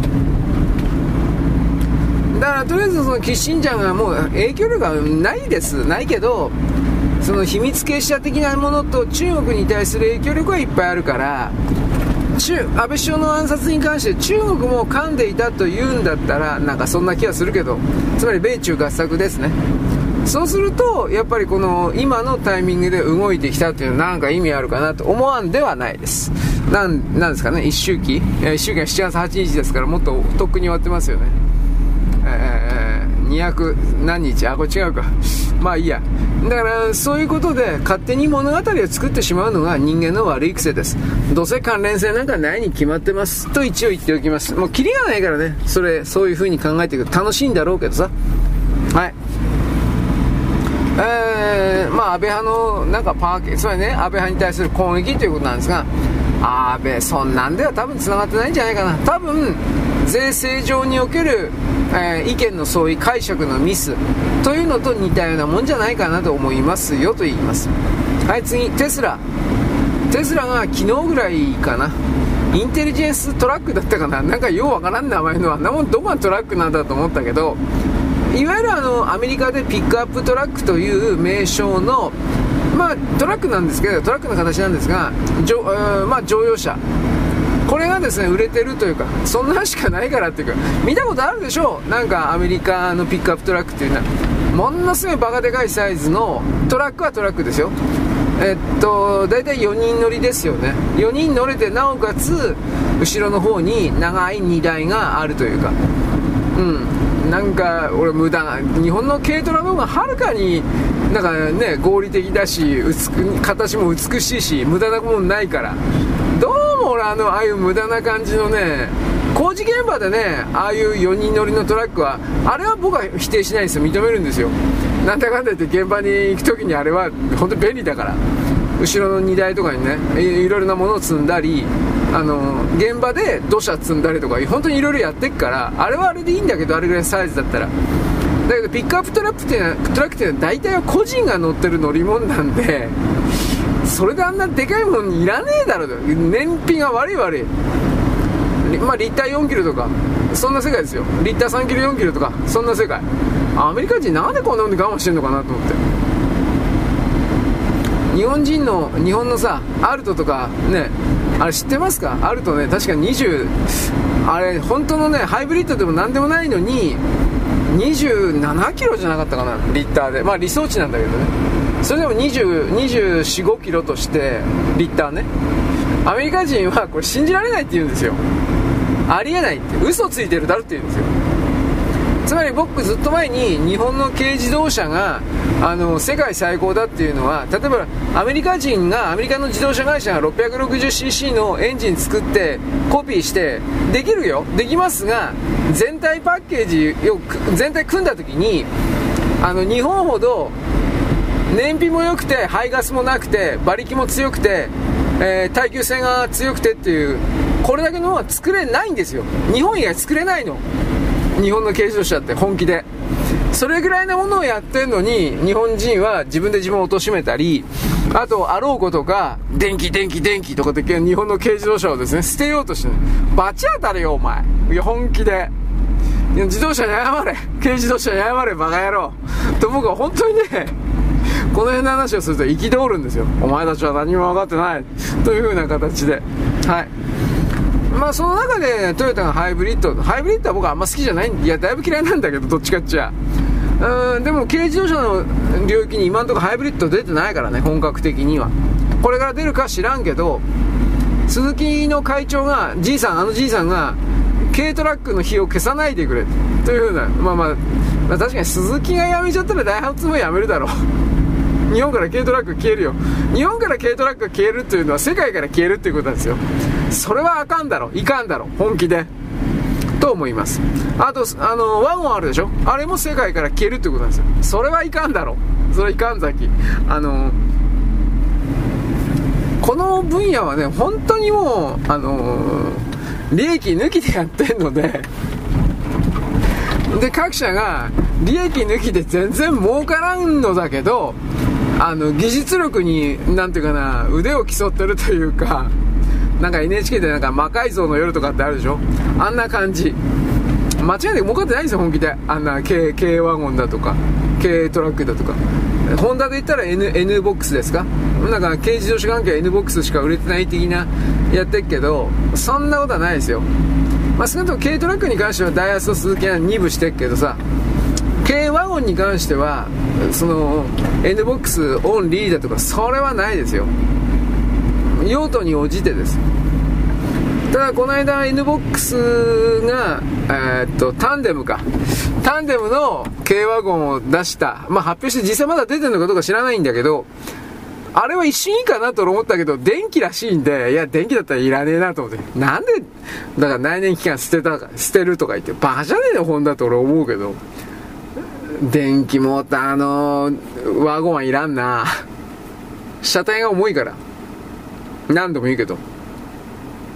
まあ、とにかくバッテリー管に対してなんで否定的かと言ったら重たいから。うん。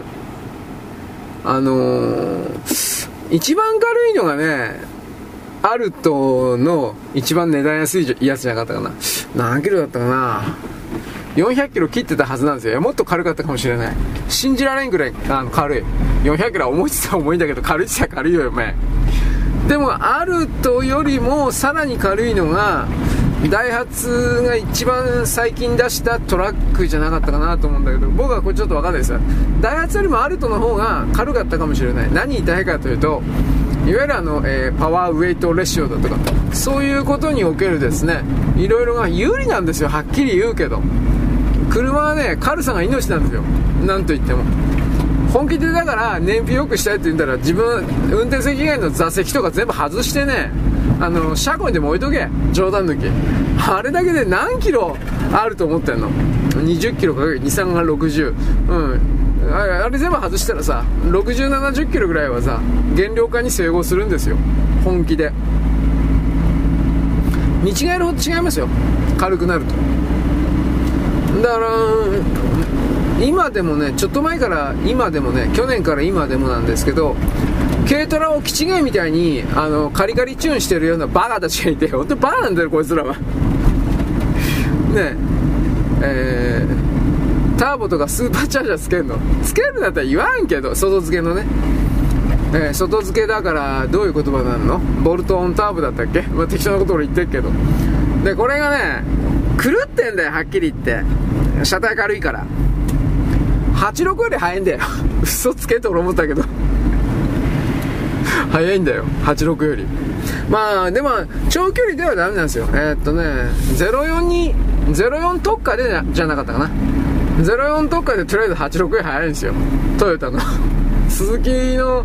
えー、っとキャリーを使ったんじゃなかったかなと思うんだけど。えー、っとスーパーチャージャーとボルトンターボって両方乗っけられるのかな？俺この辺知らないんだけど。はい。でえっとね軽トラっていうのはいろいろなとこ鉄板になってるでしょあいつをジュラルミンジュラルミンでいいのかな？アルミだったかジュラルミンに変えて軽くするの。そこまでやるんかいと俺思ったけどバカじゃねえぞと思ったんだけど速いんですよ。ちっからやっぱり速いんですよ。で軽いから。あのー、エンジンは明らかにその86両でも非力も非力。660しかねえんだから。だけど軽くしてその燃料の方をいじってやると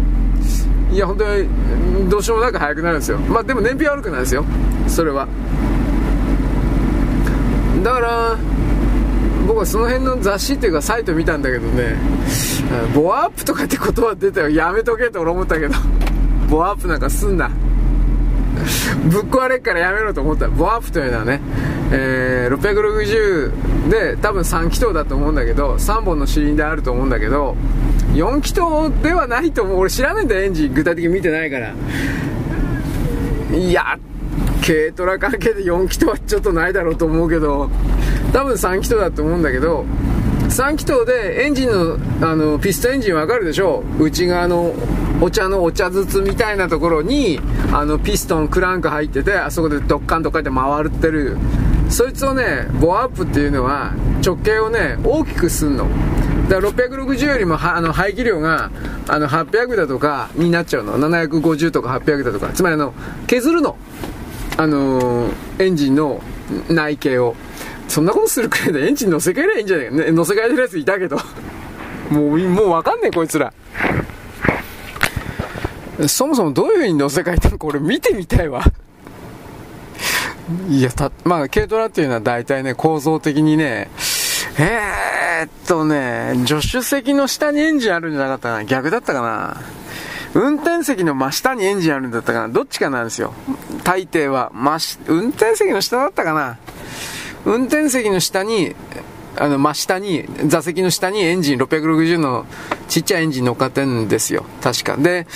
うん、助手席の方は、いわゆるあのー、いわゆるラジエーターというか、なんかそのエア、エアインテークっていうの、なんかわかんないけど、なんかそういう熱交換系だったはずなんですよ。確か。だからその、見りゃ外してみりゃわかるけど、座席の下なんですよ。スペースないんですよ。はっきり言うけど。それ 800cc だったかな そんな。まあ、800cc のエンジンありますよ。それは。あの、トヨタの、今、どうかの中国で買ってコルサだとかターセルだとか大昔のエンジンじゃねえかなと思うけど、800cc、1リッターかではないような 800cc だとかそういうのあったんですよ。なんか、多分サイズ的にそれでないと無理なんだと思う。収まらないんだと思う。リッター間の1.0だとか1.2、えー、1200だとかだったら。だからそれのもん絶対無理だよと思ったけど、まあなんかね、そうやってる人はいいらしいですよ。嘘、嘘ついてんじゃねえかなと思うと、まあ現物見てみたいです。僕はとりあえずそれだけ言っておきますが、だからそれだったら軽トラじゃねえじゃんと思ったんだけど、もはやだ普通のトラックじゃんと思ったのが、うん。えっ、と、だいぶ脱線したね。まあ軽いのは、とりあえず繊維なんですよ。車に関しては。本当に危ないけどね。いろいろ外したら本当危ないけどね。軽いのは正義なんですよ。で、僕はその辺の記事、改造の記事とかいろいろ見たときにね、ああ、この1960年代日本には雷族いっぱいだけど、ね、改造マニアいっぱいいたけど、まだ生き残ってんだと。逆に今はすごいなと思ったんですよ。いわゆる、えー、っとね、えー、っとね、湾岸ミッドナイトの漫画の北見さんだとか、北見さんね。とか、あの辺の世代のですね、人々、山本モータースだとか、あとハゲのなんだっけ、あいつ名前忘れちゃったけど、あああいうのがいてですね、で、えー、っと、なんだったかな、北北見さんとかがですね、俺たちの若い頃は、なんだっけ、月曜日から金曜日まで、そのが週休2日じゃなかったから、あの、月曜日から金曜日でゴミみたいな、クソみたいな日常、日常をやって、で、土曜日半ドン、半ドンだったと思うけど、土曜日半分で会社終わったら、速攻でカリカリにチューンアップした車を持ってて、埠頭に行って、港ね、埠頭に行って、そこで、えー、ローリングというか、多分ね、決められたコースを、パイルを回るみたいなことやったんですよ、おそらく。2台の車が、えー、用意ドンでスタートして、で、そう、4、500メートルぐらい走るのかね。で、あっち側の奥に行って、パイルのところを、ぐねぐねを回ってくんのか、そこで U ターンして戻ってくるのかわかんないけど、そういうのを競うようなことやってたんですそれがいわゆる、雷族。だけど雷族って普通バイクかなとも思うんだけど、その車の雷族的なものがあってたんだそうです。僕、この辺僕はちょっと詳しく知らないんだけど、ただその辺の時代で、セドリック、昔の、大昔のセドリックだとか、えー、なんだったかな、セドリック・デボネアだったかな、セセドリック・デボネア、えー、セリカ、セリカあったかな、シルビアはあったような気する。うん、シルビア、セリカ、えー、デボネア、ギャ、ギャランは、ギャランで、ギャランって車まだなかったかもしれない。なんだったかな？あのね、とりあえず、昔の、昔は2シーターで、当たり前です、2シーターは。後半なんですよ。2シーターで、まあ、2、2シドア2枚しかないんですよ、とりあえず。4枚ドアなんて一応あったけど、そんなもんで走ってるやついなかったんですよ。2枚ドアで、まあ、後ろに座席の、座席がほんの申し訳程度にあるような感じで、基本的には2シーターみたいな車なんだけど、なんだったかな、セドリックはとりあえずみんななんか買っていじってたような、セドリックとかシルビアとかはだいぶいじってたような気はするんだけど、まあ、それは大昔の昭和の時代のなんか名車が画像検索すれば僕の言いたいことわかるんですが、え、っとね、基本的にはクーペなんですよ。で、なだらかなケツ、ケツのラインあって、こういう降りてきてさ。で、全体的に、え、丸っこいという言い方になるのかな。あコス、コスモロータリーだったかな。コスモクーペ。松田。なんだったかコスモじゃなかったかな。で、あの辺がね、今でも本当は早いんですよ。排ガスは無視なんですよ。もうめっちゃ排気ガス汚いんだけど、もうどうしようもない、ね、もう郊外車なんだけど、馬力とスピードがすげえんですよ。結局。そういうのをいじってたんですみんな。昔の車は、その、あまり、あの、複雑じゃなかったから、気化器、燃料気化器、キャブレーターのとこいじったり、ね、あとなんか部品外して磨いたりだとか、そんな程度でよかったんですよ。ぶっちゃけ。あの、DOHC とかそんなもんなかったから、ダブルオーバーヘッドカムだとかそんなもんですけど、みんな SOHC だから、うん、だから、そういう時代はね、エンジンもね、単純なエンジンで、さっき言ったボアアップみたいに、内径を削っちゃって、あれ、あれどうやって削ってんのかな？旋盤機みたいに使ってんのかな？削っちゃって広くして、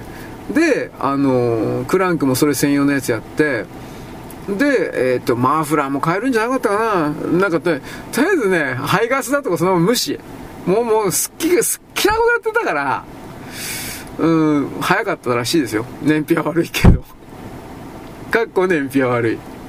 ただし燃費は悪いってやつ。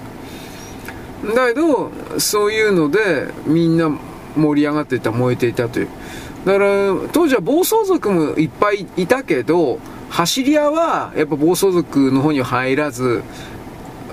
峠を攻め、峠を攻めるのがローリング族だったかな。俺、雷族とかローリング族っていうなんか言葉だったけど、ちょっといまいちよく分かってないんだよね。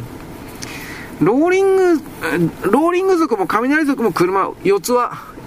車のこと 4, 4つだとか4つはって言ったんだけど、4つ、4つはですね。うん。4, 4つか4つは、うん、って言ったんだけど、バイクはなんか、走、バイクはバイクで走り屋のそれはあったんですよ。大昔の言葉で。何だったかな。まあ昔から峠走ってるやついたんですよ、本気で。ツーストのバイクが、ツーストのバイクで。NSR が速いんですよ、本当に。まあ今だったら大したことはないけど、いや、いや、いやまあ多分大したことないけど、当時のバイクだったら多分あれゲロゲロ速いと思うよ。NSR でよかったっけ？何だったかな？ホンダのね、レーサーレプリカでツーストの騎士がみたいに速いのあったんですよ。で、もちろんあのスペック落としてんだけど、そんなもんみんな無視して、スペック外すんですよ。リミッターカットするんですよ。めっちゃいじるんだもん。あの死ぬような、だからね、当時ね、昭和から平成にかけて昭和か。みんな死んだんですよ、バイクで。スピード出しすぎて。コントロールできるわけねえじゃん。うん。それぐらい危なかった。どうも、ほんとそうみたいですよ。で、メーカーは安全教育とか言ったけど、どうなんだろうね。まあいいです。はい。四つの話もいいです。えー、なんだったかな。で、そういうのでね、えー、っと、僕はデザイン的に大好きな、ケンとメリーのスカイラインとかね、たまらんだよね、ケンメリー、ケツがね。ね、ケンメリースカイラインだとか、えっ、ー、とね、ジャパン、ジャパンだったかな、スカイラインジャパンだったかな、もう、なんかそういう世界の。で、個人的にはね、あの、鉄仮面とかも好きなんだけど、鉄仮面はちょっと癖があるかな。うん。で、あとは、一番古いスカイライン GTR とかも、あれ見、見たことあるけど、俺現物走ってんの。あんなもんよく維持してんなと思って。燃費も悪いしさ、排ガス規制なんか通らないからどうしてんだろう 今、排ガス規制通らん車ってどうしてんのかなと思って。みんな旧車だ、旧車だとか言ってるけど。いわゆる箱スカですよね。いわゆる GTR って。いわゆる本当に箱、箱スカで検索してください。まあ、そそういう箱、箱のスカスカイラインだから。で、それは高すぎてみんな買えんかったんで、いわゆる普通の2ドアクーペのスカイラインだとか、ケンとメリーのスカイラインでケンメリっていう名前だったんです。確かケンメリ。あとスカイラインジャパンってなかったかな？ジャパン。なんかななんだかね結構俺ここで調べたんだよあってねえー、っと鉄仮面。鉄仮面が RS32 だったかな。鉄仮面で一旦スカイライン終わったんですよ。確か。スポーティータイプのスカイラインっていうか。あの微灯が、テールランプが丸いやつっていうのは当時スカイラインしかなかったんで、一発で分かったんですよ。今なんか微灯が丸いやついっぱいあるけどね。ドーナツみたいに光るやつ。で、RS32 からだいぶ経ってから、えー、RBT、RBDIT26 だったっけ？これもう覚えてない。あのー、キチガイスカイレーンが出たんだけど、まあこの辺出したらキリがないから置いとく。うん。まあだから、車のことをね、もうちょっと日本人は知っておいた方がいいんですよ。特に、特にね、あの、軽音なんですよ、本当に本当に。富士がね、スバル360から出していった後の日本の軽音の歴史というのは、もう涙ちょんまげるほどみんな努力したんですよ。シビックだとか含めて。まあ、ホンダのシビックの、えー、あれなんだっけ、DOHC じゃなくて、DO、あれ、あの時初めて、あー、ホンダのシビックで初めて VTEC だ VTEC 出したんだったかな。この辺僕ちょっとごっちゃなんだけど、あれは、だからなんでホンダこんな内燃機械やめんのかバカじゃねえかと思うけどね。VTEC のかあの辺なんて技術はなくなったらおしまいだよお前と僕は本当にね憤ってるんです本当はバカ野郎とか言ってはいうんだから電気なんかね技術者技術なんかいらねえんだよな、まあ、な車でもなんでねよお前。あのチョロ Q のでげえやつだよなお前。バカ野郎。どこが車なんだよ。本当に俺こういう風潮にあの、徳大寺、徳大寺死んだかな？俺知らないけど、徳大寺とかなんで怒んねえんだよ、バカ野郎なめやがって。で、僕はね、うん、本当にね、時々、あ昔ね、本屋にね、カーという雑誌があって、僕は古本いくつも読んだんですけどね、えー、カー、CAR、本当に短い、輸入者専門雑誌みたいな、分厚い分厚い電話帳みたいな本なんだけど、なんか生意気なこと書いてんだよ、徳大寺とか他のやつがいっぱい。日本車ダメだとか、バカ野郎。なめんな、ふざけんな。インチキばっかりってのはバレたじゃん。というようなこともまあ言ったわけです。まあいいです。というわけでね、あのー、徳大寺さんもそれもいいけど、その特にその軽音に絞ってね、いろいろと、あのー、お調べになったらですね、それなりに面白いものが、まあ、とりあえず歴史を含めて出るんじゃないかなまあ、今回はそういうふうにまとめておきます。はい、よろしく。ごきげんよう。現在は2023年の、えーとですね、12月の2日のですね、土曜日であります。イーロン・マスクさんがツイッターをですね、買収し X にした流れの中で、いわゆるツイッターの中で徹底的に嘘、プロパガンダ、工作、破壊工作、卑怯なことをやってきた左側勢力、左翼が一斉に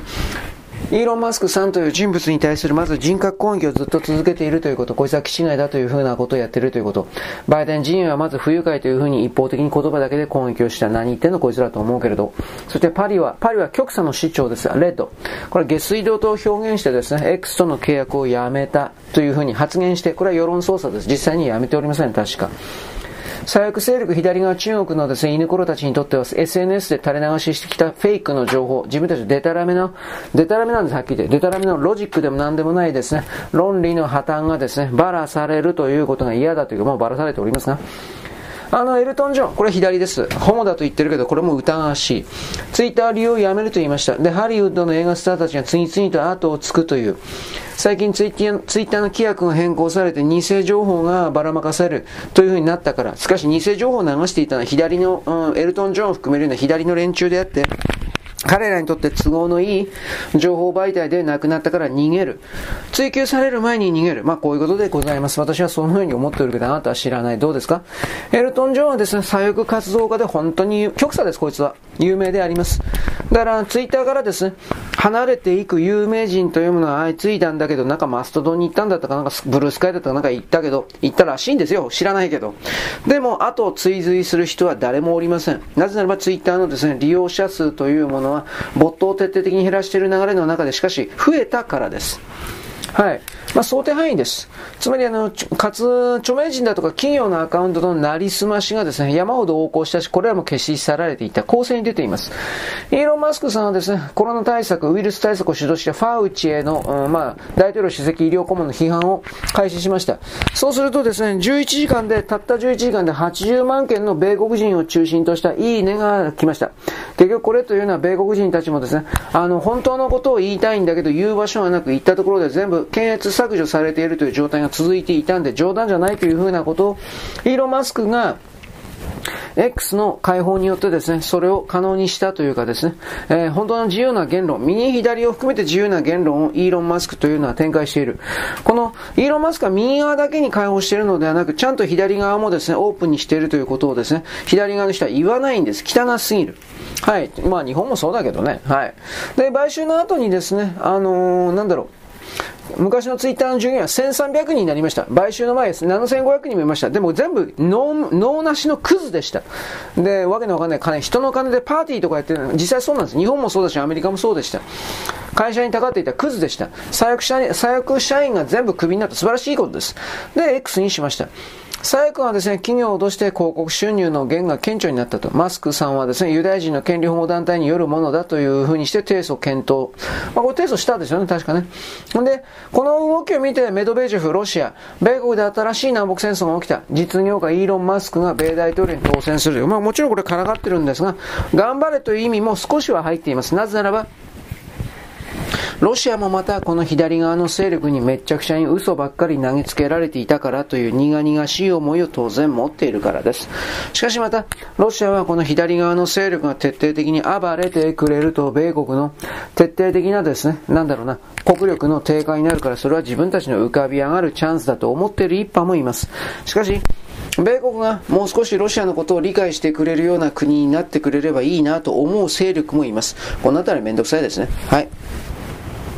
というわけなので、あのー、マスクさんがですね、もう喧嘩してるので、いわゆる失言事件というか絶火事件があります。まあ、台湾についてはですね、中国の不可分の一部でやったんで、台湾と喧嘩しちゃったと、中国にこびへつらってる。だって、まあ、あの、だってテスラあるもん。なおかつ、マスクさんというのは台湾の事情を知らないんですよ。まあ、西洋人全部そうだけど、はっきり言うけど、知らないんですよ。で、あのー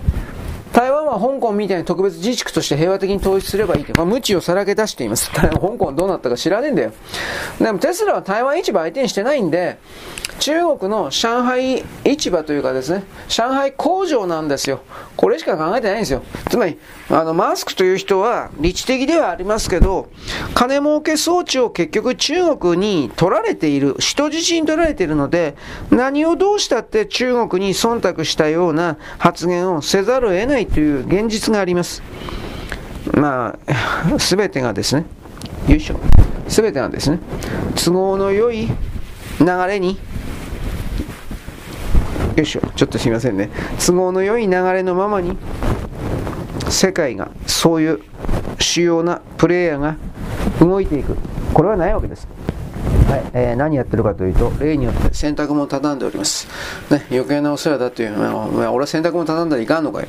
というふうなことも言いますが、えー、っとですね、今年の10月です。マスクさんはドイツの保守政党、ドイツのための選択肢と AFD、これへの投票を呼びかけました。そうすると、ヨーロッパの左翼、極左は、あの、この保守政党、極右というふうに決めつけてきたわけで、全ヨーロッパの左翼がマスクさんを批判しています。極左の政党がドイツとフランドイツとフランスの政治を動かしていますけれども、保守、つまりあの、ドイツのための選択肢みたいな、これがオランダとですね、イタリアとスロバキアとポーランドで勝ちました。もう左は真っ平だと。フランスでもですね、例えば明日選挙するとすれば、どう考えたって保守のルペンが勝ちます。マクロン負けます。今だったら。つまり、欧米ともにですね、左側の調子に乗りすぎたやり方は、あの、バック傾向、体調傾向です。なぜならば彼の言う通りにして儲からなかったからです。人々の生活が何一つ良くならなかったからです。そして、移民移民だとか外の人を受けるとか何とかでなければならないとやって逆に今まできちんと培ってきた社会が壊される一方でそれが本来どっかの活動家だけの領域でのものであるなら勝手にやってるお前たちがやってお前たち死ねばいいんだ。とそれで済んだんですが。ところがそれらがもう自分たちの何の関係もないポリシーノンポリシーの人々の生活の中に染み込んできて勝手に入ってきてそして何とかでなければならないとやり出している。そういう動きを米国人もヨーロッパの人間ももう我慢できない状態に来たということです。だから、えー、どうだろうね、グレタの知恵遅れ、あの知恵遅れの女とかもですね、二十歳過ぎてですね、もう誰も取り上げられなくなったっていうのは、あの知恵遅れの少女であれば、あの文句を、なんていうの、文句でなんていうか文句をつけにくい、批判しにくいという女であればね、これを上手に利用していたんですが、利用だけしていたんですが、20歳超えて今21か22でしょう。ただのテロリストなんですよ。はっきり言うけど。そんなものを持ち上げると、今度持ち上げた側が返り血を浴びるというか、ブーメランになっちゃうんで、まあ、グレタはこれから多分フェードアウトしていくでしょう。誰も相手にしないというか。あの活動的な破壊活動しても相手にしなくなるでしょう。はい、でこのヨーロッパのあの保守が復権する流れの中で、ハマスのです、ね、イスラエル奇襲が起き起きおりました。で、この動きでなんでホワイトハウスが出てくるんだオバマがいるんですよ。今の自称バイデンと称するジジイの背後にはオバマがいるんです。この事実をまず知っておいてください。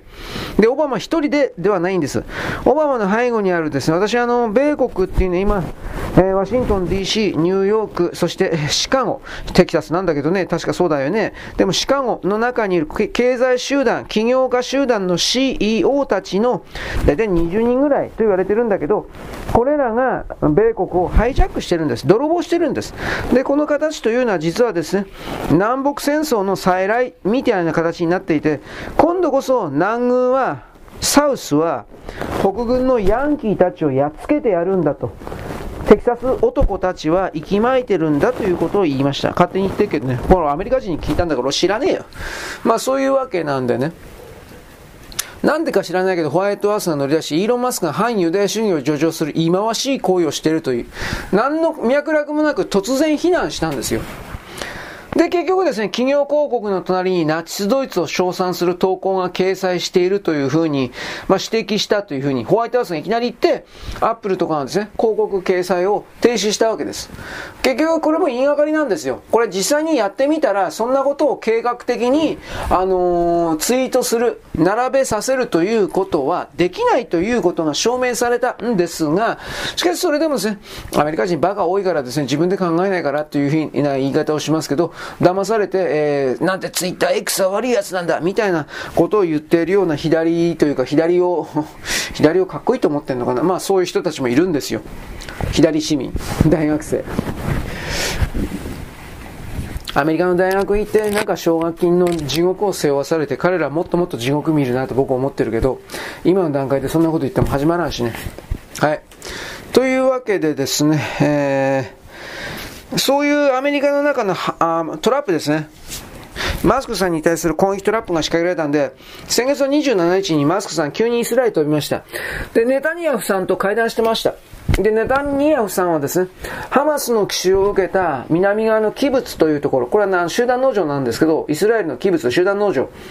このめっちゃくちゃなところにマスクさんを連れて行ってですね、さらにですね、X、ツイッターにですね、ハマスの人道に対する罪を間近に見せたと投稿したわけです。あの、マスクさんは。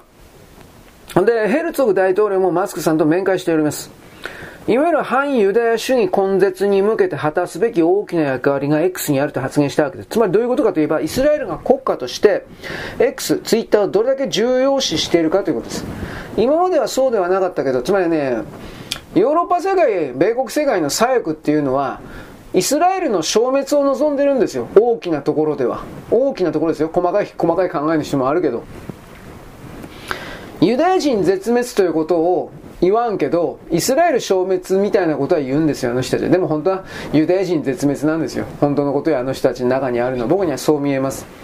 結局のところそれは米国という根幹を、金玉をユダヤ人勢力が握っているからということに来る。その人たちものすごい金持ちでしょ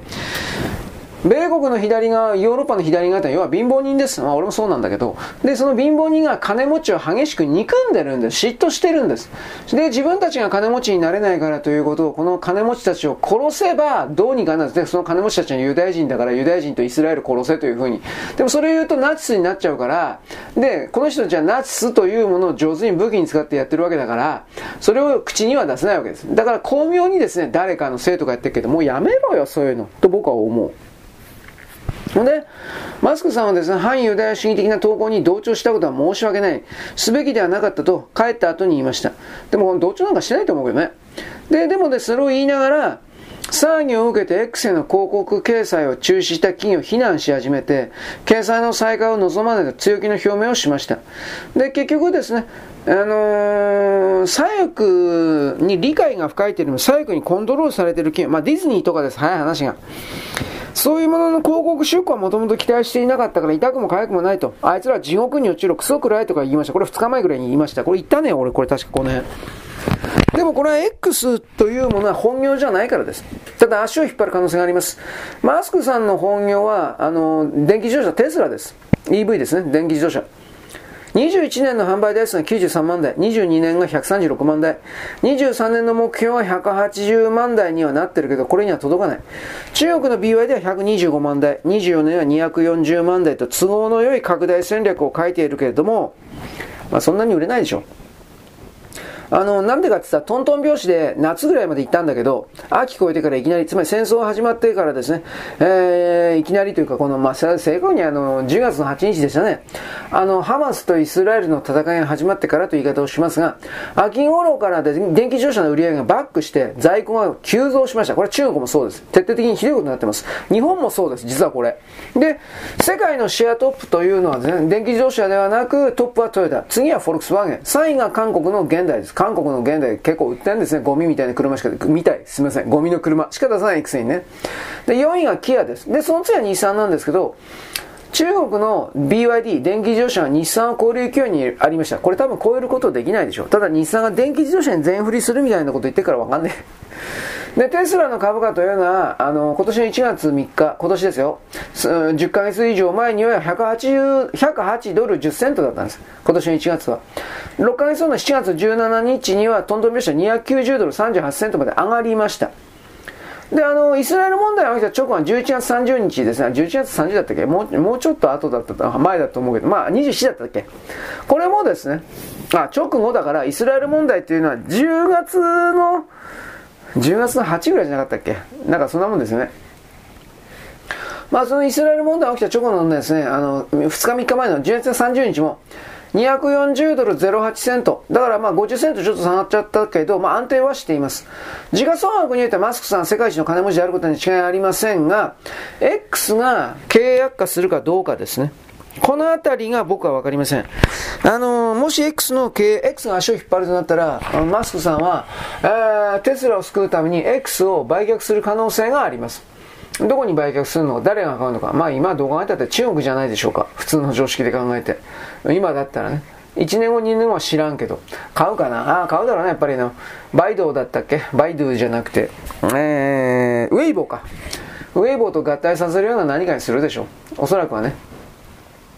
そして徹底的に洗脳のシステムとして使うでしょう。まあもし仮にその X、ツイッターがですね、中国に売られるという風になってしまって売られちゃったら僕はもちろんツイッターやめます。冗談じゃない。ということをですね、ななんとなくお伝えするんでございます。よろしくごきげんよう。